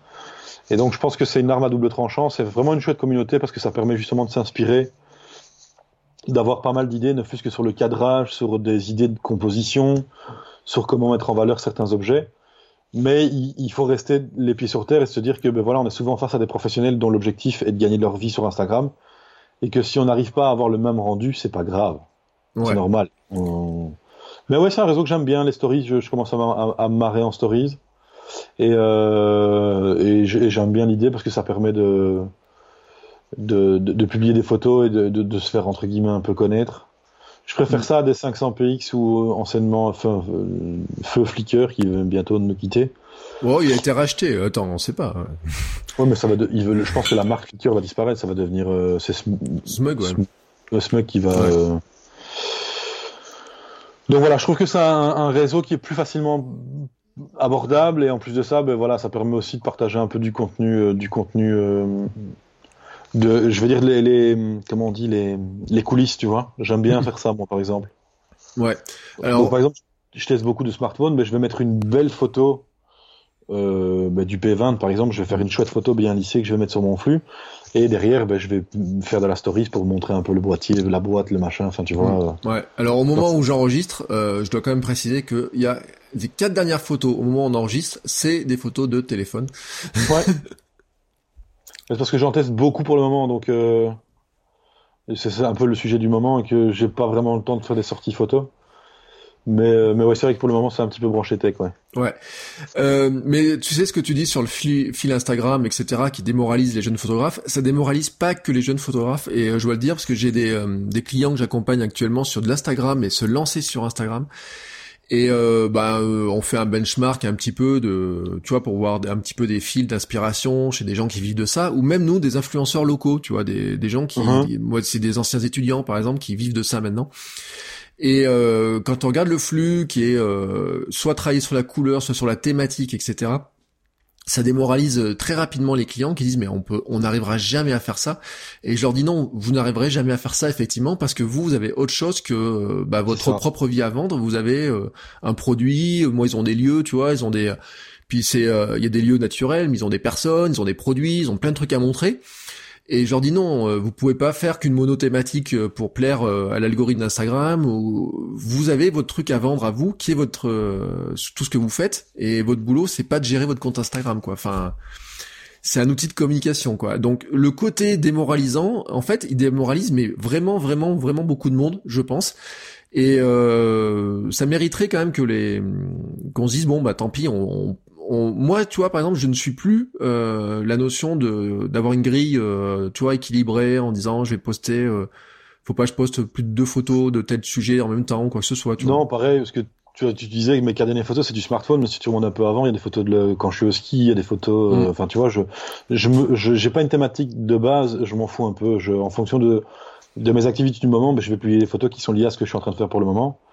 Et, euh, et je suis pas intéressé par avoir une seule thématique, avoir une, gamme de couleurs que je suis absolument et je dois être fidèle. Parce que justement, alors tu perds le côté un peu instantané d'Instagram, c'est ce que j'aime bien moi dans ce réseau. Euh. Mm. Tu disais les photos ultra léchées, allez par exemple, enfin tu fais l'expérience. Euh, moi je mange du porridge parfois le matin. Tu vas chercher des photos de porridge sur Instagram, jamais mon porridge ne ressemble jamais à ça, jamais. Les gars, euh, par exemple, j'ai acheté une Chemex, ben, on en a parlé. Ouais je suis le hashtag chez Mex. Mais enfin, ces mecs font du café, c'est une mise en scène totale. Moi, je fais du café, ça ressemble à rien. Il y a du, il y a un peu de grain qui est sorti du grinder. Enfin, le, ton filtre, leur filtre à eux, il est toujours ultra bien positionné, machin. Moi, de temps en temps, le mien, enfin, tu vois. Ouais. Et donc, tu te dis, ben voilà, il faut, il faut rester. C'est des belles photos, c'est du beau contenu, mais il faut rester réaliste et se dire que si on n'y arrive pas, c'est pas la fin du monde. Et euh, c'est pas grave, quoi. Oui, puis alors des fois en plus, euh, il y a des personnes quand c'est trop beau, trop léché, euh, ben ils ont tendance à penser que c'est pas vrai. Et euh, ton histoire du café euh, illustre tout à fait ça. C'est que je pense qu'il y a. Puis euh, je suis en train de lire un bouquin, j'en reparlerai sur le l'histoire de, de comment est-ce qu'on installe son image de marque, etc. Et il y avait une anecdote. Ma femme l'autre jour, elle feuillette le bouquin et elle me dit voilà, mais alors les les filles qui font des blogs de cuisine, l'un des conseils c'était de dire il faut faire 1,1 deux fois plus de quantité du, de ton gâteau, tu vois, pour mhm. remplir ton moule. Parce que euh, comme ça il sera bien rempli. Enfin tu vois euh, ton assiette il faut qu'elle ait telle taille par rapport à ce que tu manges. Euh, ils font trois assiettes pour en... quand ils font un plat pour eux ils en font en fait trois assiettes pour pouvoir faire je sais pas combien de photos etc et j'avais commencé à marquer dans mes notes en disant mais c'est le genre de truc moi qui qui me gave tu vois. Je je suis pas en mesure et j'ai pas envie de faire ça tu vois. Alors je fais mes photos d'assiettes quand il en ce moment il fait beau ça tombe bien, les lumières sont bien, tu vois, mais euh, je me, il y a la plupart de ces photos là qui sont super léchées. Euh, je pense qu'en fait, euh, comme tu disais, hein, ceux qui font du café, je pense qu'ils le boivent pas ou le boivent froid en fait. non, le temps, le, temps de toute la mise en scène, le café il est froid, oui c'est sûr mmh. certain. Et en plus c'est ce que je disais, ben, tu vois. Après, je peux comprendre que ces gens-là mettent ça en place parce que c'est vraiment leur métier, ils gagnent leur vie là-dessus, je peux comprendre. Mais par exemple, pour le moment, tu fais beaucoup de photos d'assiettes de, de, de bouffe. Ouais tu vas en avoir quatre parce que il fait beau, tu as la bonne luminosité, c'est le bon moment, tu fais une bien une photo et ton tes presets sont bien appliqués. Mais si la cinquième elle est un peu un peu surexposée, un peu sous-exposée, enfin tu vois, pas forcément cadrée, personne va t'en vouloir. Tu vois ce que je veux dire? Non. C'est pas grave en soi. Enfin, je pense. Après, il y a peut-être des gens qui vont. Après, tu me diras, t'as les haters qui peuvent arriver. Mais je veux dire, c'est pas parce que ta cinquième photo est pas forcément parfaitement comme les quatre premières que c'est la fin du monde. Je veux dire, le, ton contenu, moi, après, tu me diras, enfin entre guillemets, je suis un vieux briscard d'internet. Enfin, ça fait un peu vieux de dire ça, mais moi, je viens du blog et, et pour moi, le blog m'a appris une chose, c'est que l'important c'est ton contenu. Et tu peux avoir le plus beau template du monde, le meilleur site du monde, si ton contenu est pourri, ton contenu est pourri, tu vois. Et à mon sens, en photo, surtout sur Instagram, c'est pareil. L'important c'est ton sujet. Si ton sujet est bien mis en valeur et si au moment où on voit ta photo, on comprend ce que tu as voulu faire, même si tu es un peu sous-exposé, surexposé, euh, un peu décontrasté ou ce soit, c'est pas très grave. Et euh, il y avait une, quand il y a une excellente euh, série de vidéos YouTube qui le montre, par exemple. Euh, c'était, euh, c'était un, un, chinois qui faisait ça, je me souviens plus de son nom. Le gars en fait a fait une, une thématique, prend des photographes professionnels et leur file une caméra pourrie. Ah oui, ouais, j'ai vu, ouais. Tu vois mm. Et donc tu te retrouves avec un photographe professionnel dont c'est le boulot, qui se retrouve avec une caméra Lego qui sort des photos pixelisées. Enfin, t'as l'impression d'avoir une webcam début début des années 90. Et le gars, en fait, tu vois ces photos et tu te dis putain, ouais, son cadrage, il est parfait, quoi. Son sujet bien mis en valeur. La photo est pourrie, c'est ultra pixelisé, mais le contenu est là. Et je pense que c'est un peu ce qu'on perd avec toutes ces, euh, tous ces influenceurs et influenceuses sur Instagram, c'est que ils accordent beaucoup trop d'intérêt à la finalité de ton produit, alors que ce qui est intéressant, c'est ton contenu. Mm. Et tu peux avoir les plus belles photos du monde. Moi, si tu mets 600 photos de, de porridge ultra bien positionnées, il y a un moment, ça m'intéresse plus. Parce que j'ai l'impression de l'avoir vu 600 fois et que ton, ton, ton sujet est, le même. Et je pense que c'est l'inconvénient, à mon sens, d'Instagram, c'est qu'on arrive à ce moment-là où euh, tu te retrouves avec des photos où elles se ressemblent toutes, tout le monde se ressemble, tout le monde fait pareil. Et, euh, et tu perds un peu le côté naturel de, du, de la mise en valeur de ton sujet, justement. Ouais, très clairement. Et euh, c'est en plus, euh, même c'est un truc, tu vois, tu disais les stories, on les fait plus à, un petit peu à l'arrache, mais même l'air des stories à l'arrache, euh, petit à petit disparaît, en tout cas chez certains influenceurs. Alors moi, c'est un truc, euh, je trouve ça hallucinant, c'est-à-dire que des photos qui avant auraient été tranquillement dans la grille, qui sont faites d'ailleurs la plupart du temps en plus à l'appareil photo, hein, parce qu'on on voit, il y a des, enfin pour moi il y a des rendus où, euh, où puis je les ai vu travailler certains où on voit que c'est des bah, quand ils trient leurs 600 photos de voyage, et eh ben il y en a qui passent dans la grille, dans le flux, dans, la, dans, la story. Et on voit très clairement, mais la qualité de certaines photos qui sont en story, donc qui sont éphémères, euh, est équivalent des fois à ce qu'ils mettent dans la grille. Et en fait, c'est une tendance euh, avec des stories de plus en plus travaillées. L'autre jour, j'ai vu un, un YouTuber aussi qui avait une story, mais avec une qualité de, de vidéo, de montage vidéo, tu vois, que euh, c'est juste hallucinant pour du contenu qui est normalement éphémère tu vois. et je dis normalement parce que maintenant on peut l'archiver. Et euh, ça m'a amené à penser et j'ai vu, je sais pas ce que t'en penses. Certains disent que euh, Instagram pourrait devenir la nouvelle page d'accueil personnelle, tu vois, notre nouvelle homepage. À l'époque, on avait notre blog avec nos adresses, etc. Et certains disent bon, bah maintenant on pourrait avoir sur Instagram en fait. Euh, ça pourrait être notre profil euh, vraiment qui qui nous représente avec des trucs très léchés, des trucs plus instantanés, de l'actu, un lien qui vers autre chose. Je sais pas ce que t'en penses toi. Je suis vraiment pas fan du concept euh, parce que euh, ben parce que c'est on n'est on n'est pas le, le, maître du contenu, tu vois. Enfin, je reviens toujours à, ma, à mon vieux laus, mais pour moi le, plus important dans ta communication digitale, c'est ton blog. Parce que ton blog, t'es le maître. Chez toi, tu fais ce que tu veux. Demain, ouais, pour le moment, Instagram est fort à la mode, donc c'est bien d'avoir du contenu léché, machin quoi.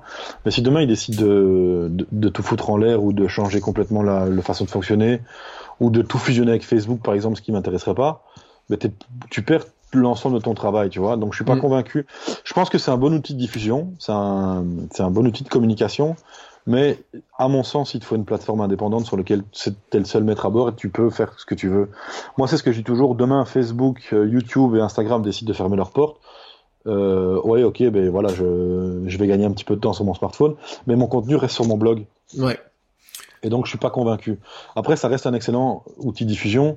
Maintenant, les stories ultra travaillées, je trouve ça un peu, je trouve ça un, un, un, peu, je suis pas fan. Par exemple, moi, je suis sur Instagram, je suis Laurie Tillman. Elle fait des stories qui sont dingues parce que tu vois que la gonzesse se prend pas la tête. Ouais. Elle a, un, elle a un flux de photos ultra travaillé. Tu sens bien que derrière, il y a une, il y a une il y a, une, il y a, il y a une, volonté de communiquer, donc son, son, flux photo est vraiment bien travaillé. Mais dans ses stories, tu vois que elle, elle, elle, filme ce qui lui passe par la tête, quoi. Et que le cadrage soit bon, pas bon, que la luminosité soit bonne, pas bonne, elle s'en tape, elle diffuse du contenu. Et je trouve ça cool et, euh, et je trouve ça intéressant plutôt que d'avoir un truc ultra travaillé. Si je veux un flux ultra travaillé, ben je vais voir tes photos. Si je veux de l'instantané, moi ce qui m'intéresse, c'est euh, Tu sais, par exemple, tu fais du vlog, tu fais de la stories en courant, t'es es tout temps un peu transpirant, mais on s'en fout parce que voilà, on sent que à l'instant T, tu voulais partager un moment, tu t'es pas posé la question, tu as ouvert ton appareil photo, tu t'es filmé, tu as balancé, dans 24 heures, c'est disparu, voilà, basta, t'es es tranquille, quoi. Je, bon, après, je, ne suis pas influenceur et je ne décide pas de, des tendances, mais donc j'ai pas l'impression que ça va, ça va. Je pense que, comme tu dis, ça va, les, stories vont se professionnaliser parce que tout le monde est convaincu que c'est le nouveau média des dix prochaines années. Mm. Donc, mais je partage entièrement ton avis et alors d'ailleurs c'est toujours ce qui est très amusant, c'est que moi j'en je croise quelques mais même tu vois des influenceurs assez jeunes en fait. J'ai eu des anciens étudiants. Et quand on regarde un petit peu les, les écosystèmes, moi je fais analyser les écosystèmes à mes étudiants, et systématiquement, ils ont beau être influenceurs, tu te rends compte quand même qu'il y a il y a souvent un bout de blog quelque part qui traîne, même s'il est pas forcément, il est sûrement moins à jour, tu vois, qu'à la grande époque. Euh, beaucoup ont signe maintenant de la newsletter. L'autre jour, j'ai euh, une, YouTube, une, tu vois, qui, était, qui disait, ben ouais, moi j'ai des des centaines de vues sur chaque chacun de mes articles sur mon blog, etc. Et je pense que ça, il y a des gens qui vont, ça, ça, rentre dans la tête des gens, tu vois. Même mm. si, euh, moi, je sais pas ce que tu vois, tes photos que as sur Instagram, je pense pas qu'elles soient sur ton blog ou à, ou à la marge, quoi. Non, euh, non, parce que j'ai fait le choix de pas avoir un blog photo. Mais non, euh, ouais, non, mes photos sont pas sur. Euh, parce que j'ai, il y a, y a très longtemps, j'ai décidé que comme je ne, enfin, de, de plus avoir de blog photo. J'ai eu un moment, je le faisais. J'avais un, enfin, j'ai toujours d'ailleurs un site euh, sous Koken qui est un CMS dédié à la photo, qui mm. euh, et qui en fait permettait d'importer un flux Instagram. Et donc j'avais toutes mes photos euh, dupliquées sur mon site internet. Et je l'ai pas fait parce que euh, parce que je voilà, je n'avais pas envie de développer ça. Je suis plus un blogueur qu'un qu'un photographe. Et donc j'avais pas envie d'avoir un site dédié à cette activité-là.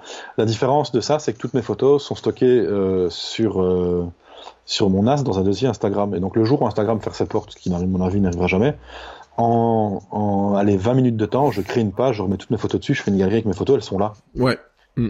Tu vois, et, et la différence, c'est que ma visibilité, entre guillemets, en ligne, et, euh, et, voilà, je suis pas du tout influenceur, je suis pas du tout euh, une, une, star du web et je ne veux pas l'être. Mais ma, ma, visibilité en ligne vient de mon blog. C'est mon blog qui va, qui va être la porte d'entrée vers mes réseaux sociaux, qui va être la porte d'entrée vers ma chaîne YouTube, même s'il n'y a pas de contenu dessus, etc. Et donc, même si mes photos sont pas dupliquées sur mon blog, les gens qui viennent sur mon blog si Instagram ferme viendront encore sur mon blog. Et, euh, donc je pense que c'est ça l'important. Et euh, après c'est clair que ben voilà, si tu décides une influenceuse par exemple une Instagrammeuse, si elle veut un blog, je pense qu'elle doit elle doit dupliquer son contenu dessus. Moi comme c'est plus un outil complémentaire au blog, j'ai pas jugé utile d'avoir la duplication sur le sur le blog, même si je pourrais le faire. Mais euh, donc voilà, je pense que ça dépend un peu ton cœur de cible. Je pense qu'un photographe qui se développe sur Instagram et qui a un blog doit avoir ses photos Instagram sur son blog clairement, tu vois. Ouais. Mais moi, comme c'est plus du, du, du partage et, euh, et, et, pas forcément des trucs qui sont liés, j'ai pas jugé utile de le faire. Je pourrais, hein, je les ai toutes, j'ai tout sauvegardé et je pourrais très bien l'intégrer sur un blog. Mais j'ai pas jugé utile de le faire parce que voilà, je pense que les gens qui viennent sur mon blog se foutent un peu de, ou ils me suivent sur Instagram parce qu'ils sont intéressés, ou alors ils viennent que lecteurs de mon blog et ils se foutent de savoir les photos que je mets sur Instagram. Donc, euh... donc voilà. Voilà. C'est un choix, un choix éditorial que j'ai fait. Euh... Je dis pas que c'est le bon, mais non, mais après on a chacun nos choix, puis ça évolue. Hein, euh, le, le, moi j'étais en train de, de regarder un petit peu ce que ce que j'ai fait dans le temps entre mes micro-blogs, mes gros blogs, mes agrégateurs de blogs, etc. Et j'ai eu un coquin aussi. Euh, je l'avais arrêté. Je me suis demandé si j'allais pas le relancer. Tu vois, enfin j'ai eu des noms de domaines spécifiques pour ça, etc. Et un jour, je me suis, moi, je suis pas photographe et vraiment, j'ai pas envie, tu vois, de d'avoir ce côté, mmh. dire, euh, on vous commande un reportage photo là je serais vraiment très embêté tu vois sur sur cette histoire. Enfin ça dépend sur quel sujet quoi. Si c'est un reportage photo sur je prépare mon marathon euh, j'y arriverai pour me le faire moi-même. Mais si c'est sur un produit euh, autre je me dis euh, j'ai pas envie qu'on me contacte pour ça. Même si à j'aurais envie de vendre quelques photos parce que on m'a demandé de l'achat de photos, tu vois, de, bah, ma région, tu vois, quand j'en fais, etc. Donc, on m'a déjà proposé de m'en acheter quelques-unes. Mais la démarche de ça est vraiment trop pour moi compliquée ou quoi que ce soit. Donc, euh, c'est pour ça que j'avais coupé aussi mon photoblog. Voilà. Donc, euh, ouais. Maintenant, tu vois, par exemple, euh... Allez, je, reviens toujours avec Paris parce que j'aime bien cette ville, mais euh, je vais aller un week-end à Paris. Je vais, je vais, en partant, décider de faire un article sur le sujet à ce moment-là, je vais faire un reportage photo sur mon, mes trois jours.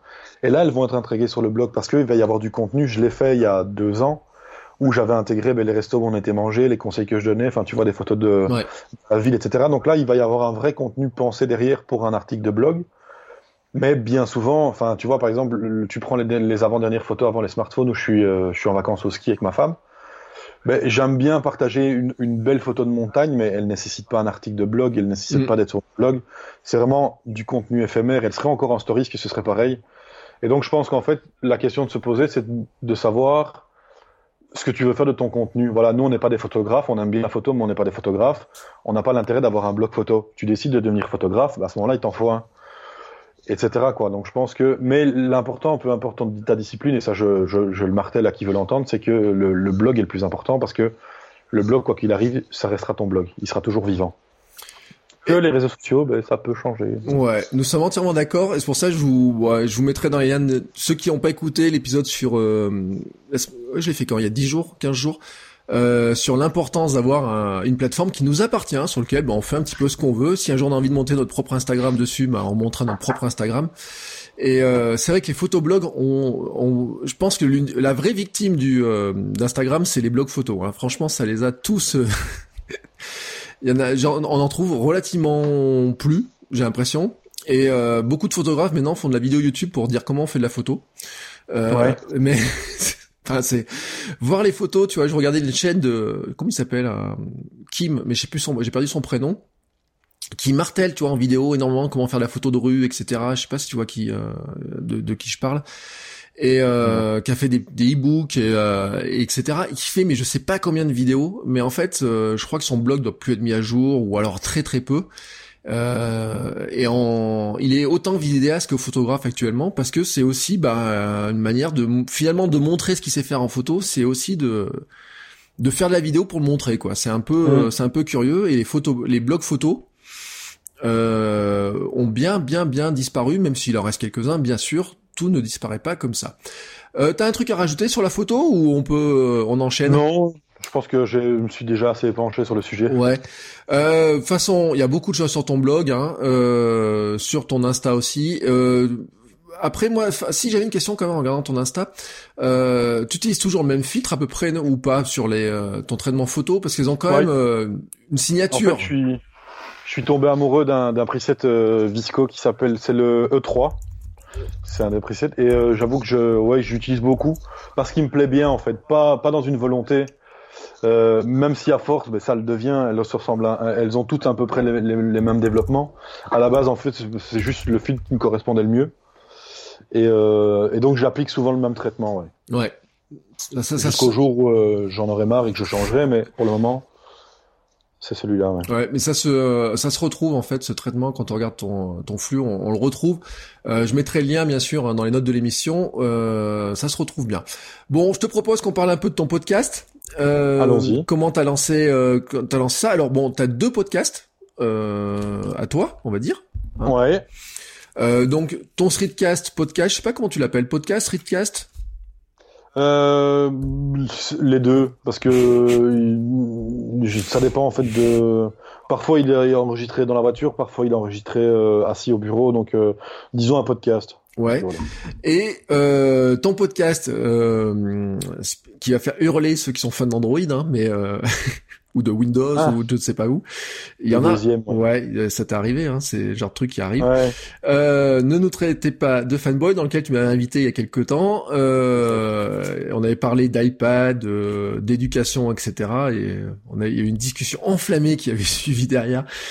Et euh, voilà, c'est bah après moi je trouve et c'est ce que j'avais dit, hein, c'est que euh, les podcasts justement le gros avantage c'est qu'on peut aller dans du truc euh, qui nous ressemble vraiment. On est dans de l'intimité, dans des formats différents, on décide de ce qu'on veut et bah ça plaît pas à tout le monde, mais c'est aussi bien comme ça, hein. Exact. comment tu tu t'es lancé dans le dans le podcast? Pourquoi dans t'as voulu faire du podcast d'ailleurs? Alors ça, ça date d'il y a très très longtemps en fait. J'ai toujours été fasciné par le, le format audio. J'ai euh, eu plusieurs tentatives de, de, lancement de podcast qui se sont tous euh, terminés. Euh. J'ai commencé mon premier podcast, j'avais décidé, écoute bien l'idée un peu farfelue, je partais à Montréal donc j'avais décidé de faire un podcast de bruit ambiant. Ouais. où je passerais mon temps à enregistrer des bruits de la ville et à les partager. Tu voulais faire de la SMR Et, euh, à Montréal en fait. Ouais, c'est ça. Et Ouais. donc en fait, ça, ça j'en ai fait quatre et puis finalement, je me suis perdu. Ça revenait, enfin, ça ressemblait pas vraiment à grand chose, donc j'ai laissé tomber. Puis je me suis relancé dans une deuxième idée, toujours de, de ce que j'ai, de, de- toujours de faire un, un résumé de la semaine. Où, euh, mais vraiment le truc euh, euh, un petit peu égocentrique où je faisais un résumé de ce qui s'était passé sur mon blog de la semaine. Mm. Autant dire que ça n'a pas fonctionné. Puis j'ai laissé tomber, mais c'est toujours un format qui m'a plu. Et en fait, le, le- là, ce qui a relancé un petit peu la machine, c'est la, la vague des streetcasts qui a été lancée par, par Guillaume et, et Matt.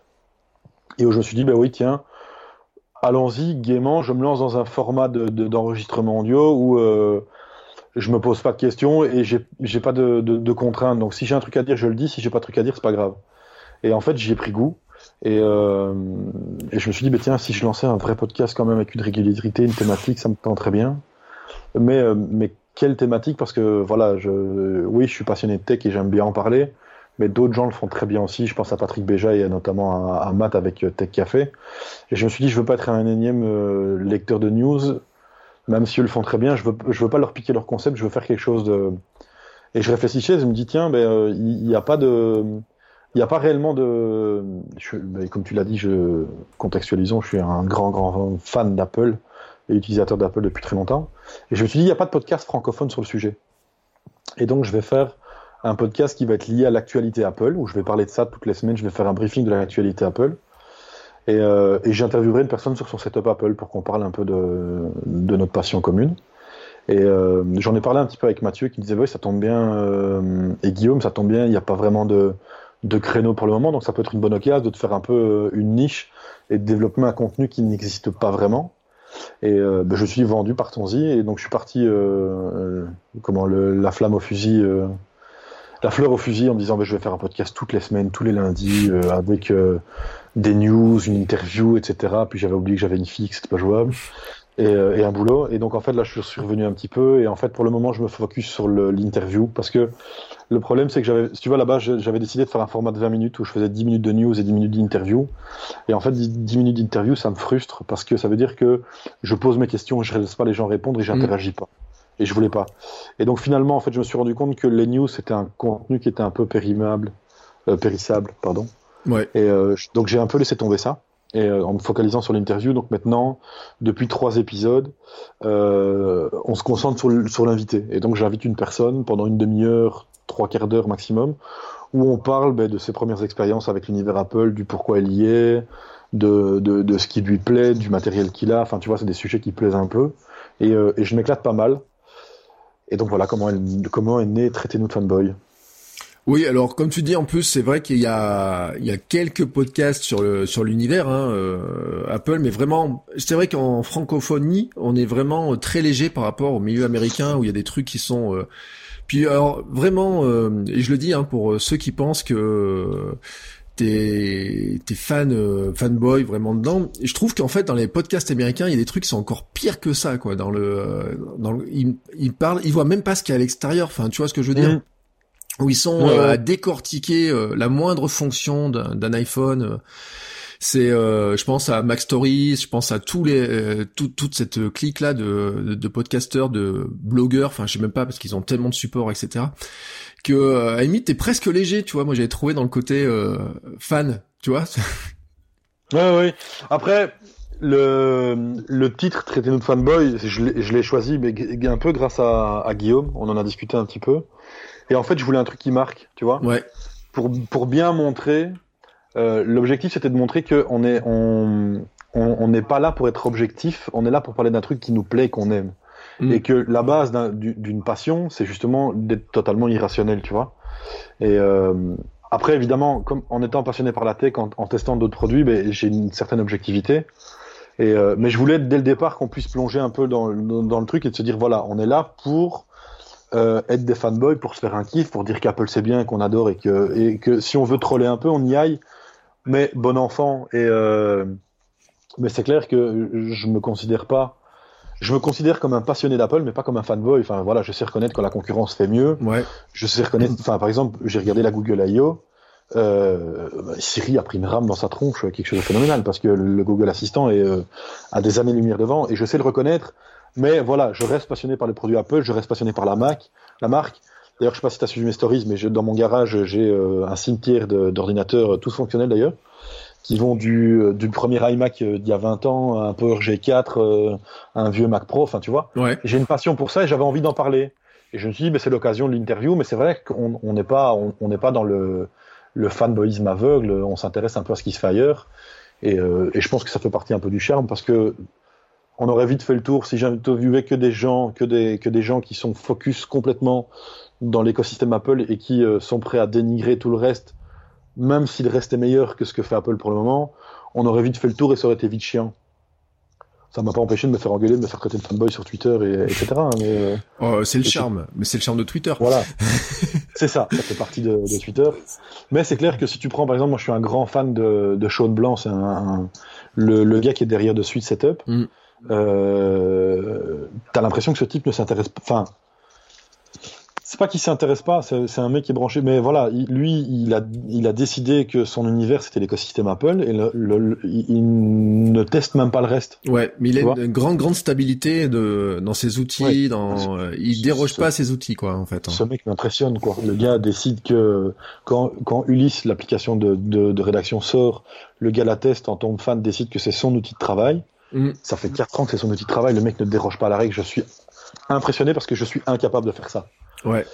Et euh, d'ailleurs, ceux qui suivent mon podcast, donc pas le traité de fanboy, mais mon, mon streetcast, euh, parfois les mecs deviennent un peu fous parce que d'une semaine à l'autre je change d'avis quoi. Ah, mais c'est un régal. Euh, moi je le dis. Puis en plus, euh, si on met ton compte Twitter en parallèle, euh, l'autre ah jour, l'autre jour je rigolais parce que quand tu disais oulala, là là, Apple a du mal à, doit, doit, comment, je sais pas comment t'as dit ça. Enfin, Apple doit avoir peur ou je sais pas quoi, ou ils sont vraiment à des années lumière par rapport à Android, par rapport à ça. Et je me suis dit ouais, puis de toute façon dans le prochain épisode, il va nous dire que de toute façon il adore son iPhone et que Ah mais en le tweetant, je, je l'ai tweeté de mon iPhone en me disant j'aime j'aime j'aime foncièrement mon iPhone. Et euh, mais voilà, par exemple, quand je vois la Google I.O., si je me laisse faire, je vire le Mac, je vire l'iPhone, je prends un, Pixel et un, un Pixelbook, parce que la technologie me passionne. Mais et, et oui, je, je, reconnais, je change d'avis comme de chenille. Je peux une semaine migrer tous mes mails sur Gmail, puis me rendre compte que finalement non, j'en ai rien à foutre, et de revenir. Et, euh, et, au début, je combattais ça. Et je me disais, bah non, il faut que tu, enfin, tu vois, essayer de trouver justement une stabilité à la chaude blanc. Et puis à un moment, je me suis dit, tu sais quoi, euh, rien, à, rien à faire. Si les gens me suivent, c'est qu'ils me connaissent. S'ils me connaissent et qu'ils continuent à me suivre, c'est qu'ils aiment bien ce délire-là. Et donc, tant pis. Voilà, j'y vais. Et, euh, tant pis si parfois je, je perds un temps considérable à changer d'outil et me rendre compte que mes, mes, workflows ne suivent pas forcément.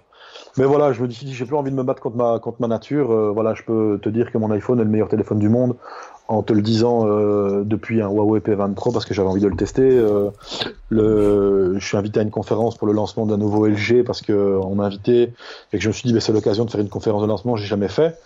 Mais voilà, je vais peut-être live tweeter de mon iPhone. Enfin, tu vois, je, je me prends plus la tête, c'est comme ça et voilà.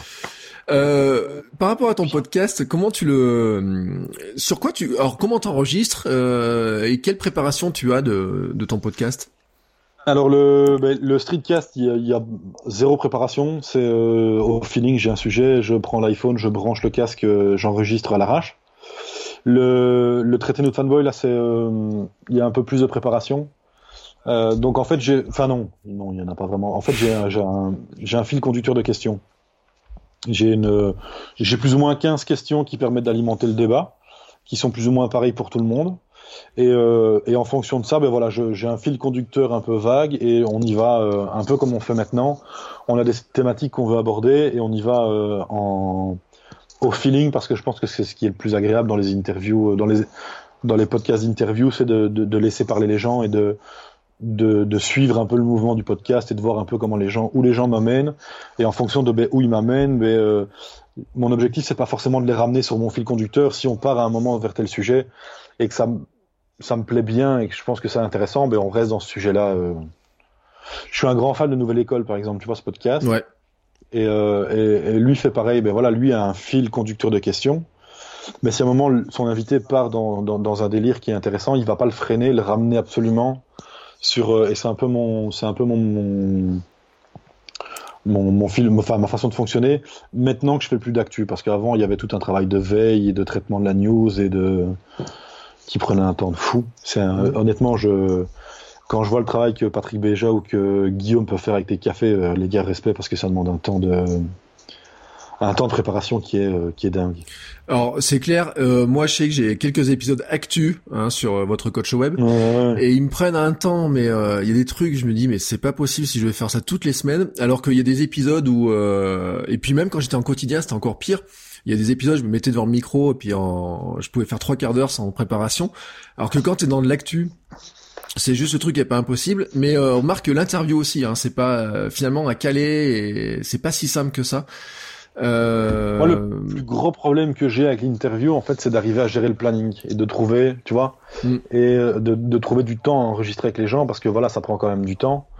Et euh, mais au niveau du fil conducteur, comme j'ai une, une, une, thématique assez assez précise et assez euh, ciblée, euh, toi le problème c'est que c'est votre coach web, c'est ultra vague, tu parles de tout. Moi, mon interview, elle est, elle est, elle est toujours orientée pareil. On est là pour parler d'Apple et de l'expérience que mon invité a avec cette marque-là. Et donc mon fil conducteur est assez euh, assez mm. fixe en fait. Je vais dire mes questions sont plus ou moins toujours les mêmes et la discussion est plus ou moins toujours identique. Ça dépend un peu, mais je veux dire mon fil conducteur que toi c'est très vague. Enfin, tu touches à tout en fait. Ouais, je touche à tout. Ouais. Moi, du moment c'est la communication en ligne, je touche à tout. C'est ça. donc forcément, toi, chaque interview demande une préparation que moi, ben pas, j'ai mes 15 questions, mm. on part avec ça et puis j'improvise en cours de route, quoi. Alors en plus, tu crois pas si bien dire parce que j'ai ma liste de d'invités que je voudrais avoir, donc j'en ai un petit peu parlé euh, en off hein, en disant, je vais faire des épisodes spécifiques au podcast hein, sur euh, lancer du podcast. C'est pour ça aussi que qu'on aborde un peu la thématique. Mm-hmm. Et puis j'ai dans l'idée aussi de d'inviter quelques influenceuses, euh, etc. J'ai dans mes donc j'ai déjà lancé les invitations, j'ai déjà leurs accords, à certains, certaines, etc. Et euh, bah maintenant il reste à trouver un, calage. Alors je donne un exemple qui est très bête. Euh, J'avais prévu un enregistrement de avec Guillaume Vendée à une époque euh, qui était euh, bah, qui arrivait le on l'avait prévu le lendemain de la naissance de ma fille. Donc euh, bon tu comprends que c'était annulé. Euh, on avait prévu un autre épisode aussi avec un journaliste local euh, où bah, cette nuit là ça avait été un petit peu cata. Je lui dis écoute je reste à la maison parce que là ça va pas le faire. Et donc ça fait un mois et demi qu'on qu'on doit repositionner ça. Mmh. et puis avec les influenceurs influenceuses j'ai un autre problème c'est qu'ils sont toujours en voyage à droite à gauche et donc faut arriver à se caler. Et euh, en fait je me suis fait une règle un petit peu c'est de pas enregistrer le soir tu vois de, ou pas trop tard. Parce que hier je sais pas alors sur mon compte hein, j'ai dit ça sur Twitter mais mon objectif c'est de couper les écrans à 21h30 désormais. Donc ce qui est incompatible avec l'enregistrement nocturne. Et euh, donc voilà ça fait partie des, espèces de réglages. Mais bon euh, autant le dire hein, ça fait on rentre un peu dans les coulisses mais c'est je trouve c'est ce qui est intéressant dans le dans, dans le podcast en fait c'est qu'on a une liberté qu'on n'a pas ailleurs. Alors moi, je sais pas si t'as déjà, si t'as déjà fait de la radio, t'as une formation de journaliste. Donc tu vois à peu près ce que c'est. Je suis extrêmement frustré les quelques fois où j'ai fait de la radio, j'ai fait de la web radio, j'étais euh, on avait des enfin de la web radio mais qui se faisait comme de la radio. J'étais invité sur des chroniques radio aussi, tu vois, sur des euh, France Bleu, des choses comme ça. Et je suis extrêmement frustré par ces médias où euh, c'est décompté à la seconde, ou si tu dois parler 3 minutes 32, c'est 3 minutes 32, puis il te coupe après, ou il y a toujours un mec qui te fait des signes, etc. Euh, là, j'imagine pas si on avait quelqu'un, tu vois, en train de faire les signes, il disait, ouais, dis donc, euh, ça fait 1h20 que t'enregistres. Il devient fou. il deviendrait fou. Il dirait, mais comment je vais rentrer ça dans ma grille? Et, euh, et là, euh, franchement, euh, en a personne qui va nous le dire. Donc, je trouve que c'est un des gros avantages du podcast et je comprends pour, pourquoi t'es sur le côté interview, ça peut pousser. Et puis, il y a plein d'autres, j'écoutais des podcasts l'autre jour qui disaient la même chose. Hein. Génération Do It Yourself, je sais pas si t'as écouté, où il y a, alors lui, il est coupé en deux, mais il a des, des trucs qui durent deux heures d'interview en fait. Ah ouais, moi j'écoute euh, l'ABC des podcasts et euh, hmm. euh, elles, voilà, tant qu'elles ont des trucs à dire, elles causent. Ouais. Et donc tu, parfois tu te retrouves avec une émission qui fait 1h10 et parfois euh, elles ont fait la dernière fois, elles en ont fait une, ça durait 3h30. Tu sais, ok. Et donc voilà, ouais, c'est ça qui est gay dans le podcast, c'est que tu fais un peu comme tu as envie. Enfin, dans le podcast indépendant, parce qu'après, tu as, le podcast où on te transfère de l'émission de radio, mm. et donc là, ils sont sur un canevas bien précis. Mais nous, dans notre façon de faire le podcast, et on, fait un peu comme on a envie, et, euh, et c'est ça qui est gay, c'est ça que j'aime bien, c'est l'interview libre, où ben voilà, tu as un fil conducteur, mais tu te prives pas de dépasser, de, de, changer de sujet, de partir sur une thématique. Euh, d'improviser un peu. Et je pense que c'est ce qui plaît aux gens, justement, c'est le côté un peu naturel de la chose. Où, euh, moi, c'est ce que j'ai toujours quand j'écoute les podcasts euh, d'interviews ou même ton podcast, etc. C'est que j'ai l'impression d'être dans une discussion, tu vois. Ouais. J'ai l'impression d'entendre des potes qui discutent et, euh, et j'aime bien ce côté naturel qui est agréable. C'est que tu as l'impression d'être assis à table avec les gens, d'écouter leurs discussions que tu que t'as pas du tout en radio. Ou là, en radio, bah, tu sais qu'il y a un format, une enfin, c'est un format bien précis. Et voilà, ils ont leurs contraintes, je leur en veux pas du tout, mais euh, c'est ce que j'aime dans le podcast, c'est que tu es tranquille. Quoi. J'ai écouté le dernier rendez-vous tech avec Cédric, avec Patrick Béja et Cédric Ingrand. Mm. Et euh, bah, tu sens que c'est vraiment. Tu as l'impression d'avoir deux potes passionnés de tech qui sont là pour débriefer l'actu et, et de faire partie de ces discussions. Et, euh, et je me surprends parfois quand je suis en voiture à écouter ça que parfois j'interagis avec le podcast alors que ils m'entendent pas, tu vois. Mais par exemple, la dernière fois, ils buggaient sur un, un, le nom d'un service web qu'ils n'arrivent pas à retrouver le nom, et j'avais envie de leur dire mais les mecs c'est ça, enfin tu vois. Mais, mais, après, tu te rends compte que tu es dans la voiture et qu'ils t'entendent pas. Et c'est ça que j'aime bien, c'est ce côté un petit peu euh, naturel et, euh, et, un peu débridé où voilà, on parle de ce qu'on a envie, on n'a pas de contraintes. Euh, on a personne pour nous dire quoi faire, quand s'arrêter, quand parler, quand et c'est ça qui est cool quoi. Ouais. Bon, et eh ben ça fait un joli mot de la fin, je trouve, hein, une belle conclusion à cet épisode euh, qu'on va quand même finir par arrêter, hein, parce que je pense. Hein, et puis une heure c'est pas mal. Ouais. puis on a nos occupations euh, diverses et variées. Euh, pour finir, euh, donc on l'a un petit peu dit, mais où est-ce qu'on peut te retrouver euh, sur Internet? Euh, ben, le plus simple, c'est de taper Thibaut avec 2D à la fin sur Google et vous retrouverez mon blog, euh, mon Instagram, mon Twitter et ma page Facebook, mais ça je vous le conseille pas parce qu'il se passe rien. Et donc c'est Thibaut avec 2D.be le blog et euh, Thibaut avec 2D sur Twitter, comme je viens de le dire en fait. Ouais. Et sur Instagram, méfiez-vous, euh, parce que tu as un point entre le tib et le haut. parce que le, le Thibaut avec 2D était pris, donc j'ai mis un point entre le tib et le haut. Ouais, et moi je crois que je suis l'autre en fait. Euh, je sais pas pourquoi. Et parce que l'autre a un compte mais qui a 49 abonnés, dont moi qui étais abonné, donc je me suis désabonné, je me suis revenu sur ton compte. Euh, voilà. Donc méfiez-vous, mais de toute façon, je mettrai tous les liens dans les notes de l'émission. Euh, quoi dire d'autre? T'as un petit truc à rajouter? Euh, non, simplement merci de m'avoir euh, m'avoir invité, c'est très cool.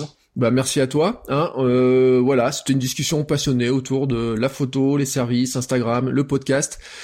Euh, moi, en conclusion, je dirais, hein, parce que c'est un petit peu la conclusion, faites comme vous le sentez. Je sais pas si t'es d'accord avec. Hein, c'est euh, du bon contenu, c'est du contenu qui nous ressemble. Essayons pas d'être euh, ceux que, qui ne nous sommes.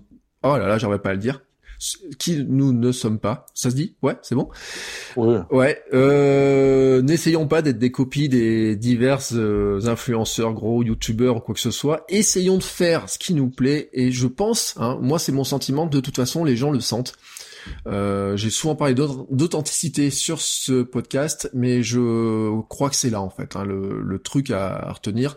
Euh, si vous avez envie de mettre 5 photos de smartphone sur votre compte Instagram, eh ben faites comme Thibaut, et faites-le, hein Exactement. Faites ce que vous avez envie quand vous avez envie, ça finira par fonctionner. Voilà. Allez, sur ce, ben on va clôturer cet épisode. Moi, je, alors je vous remercie tous et toutes d'écouter. Je remercie ben, les patrons qui, comme Thibaut, contribuent à la vie de ce podcast.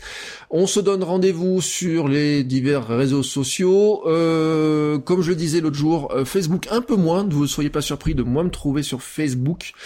Euh, c'est pas pour des questions de. Hum, j'ai peur qu'ils me prennent mes données parce que là j'ai aucune illusion là-dessus. Hein. Sincèrement, ça sert à rien d'essayer de se protéger de ça.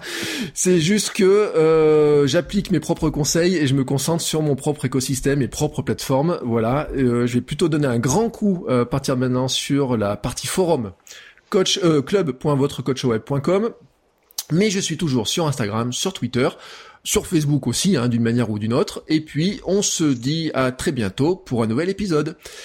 Ciao Thibaut, merci à toi et à bientôt à tous les auditeurs. Ciao ciao Salut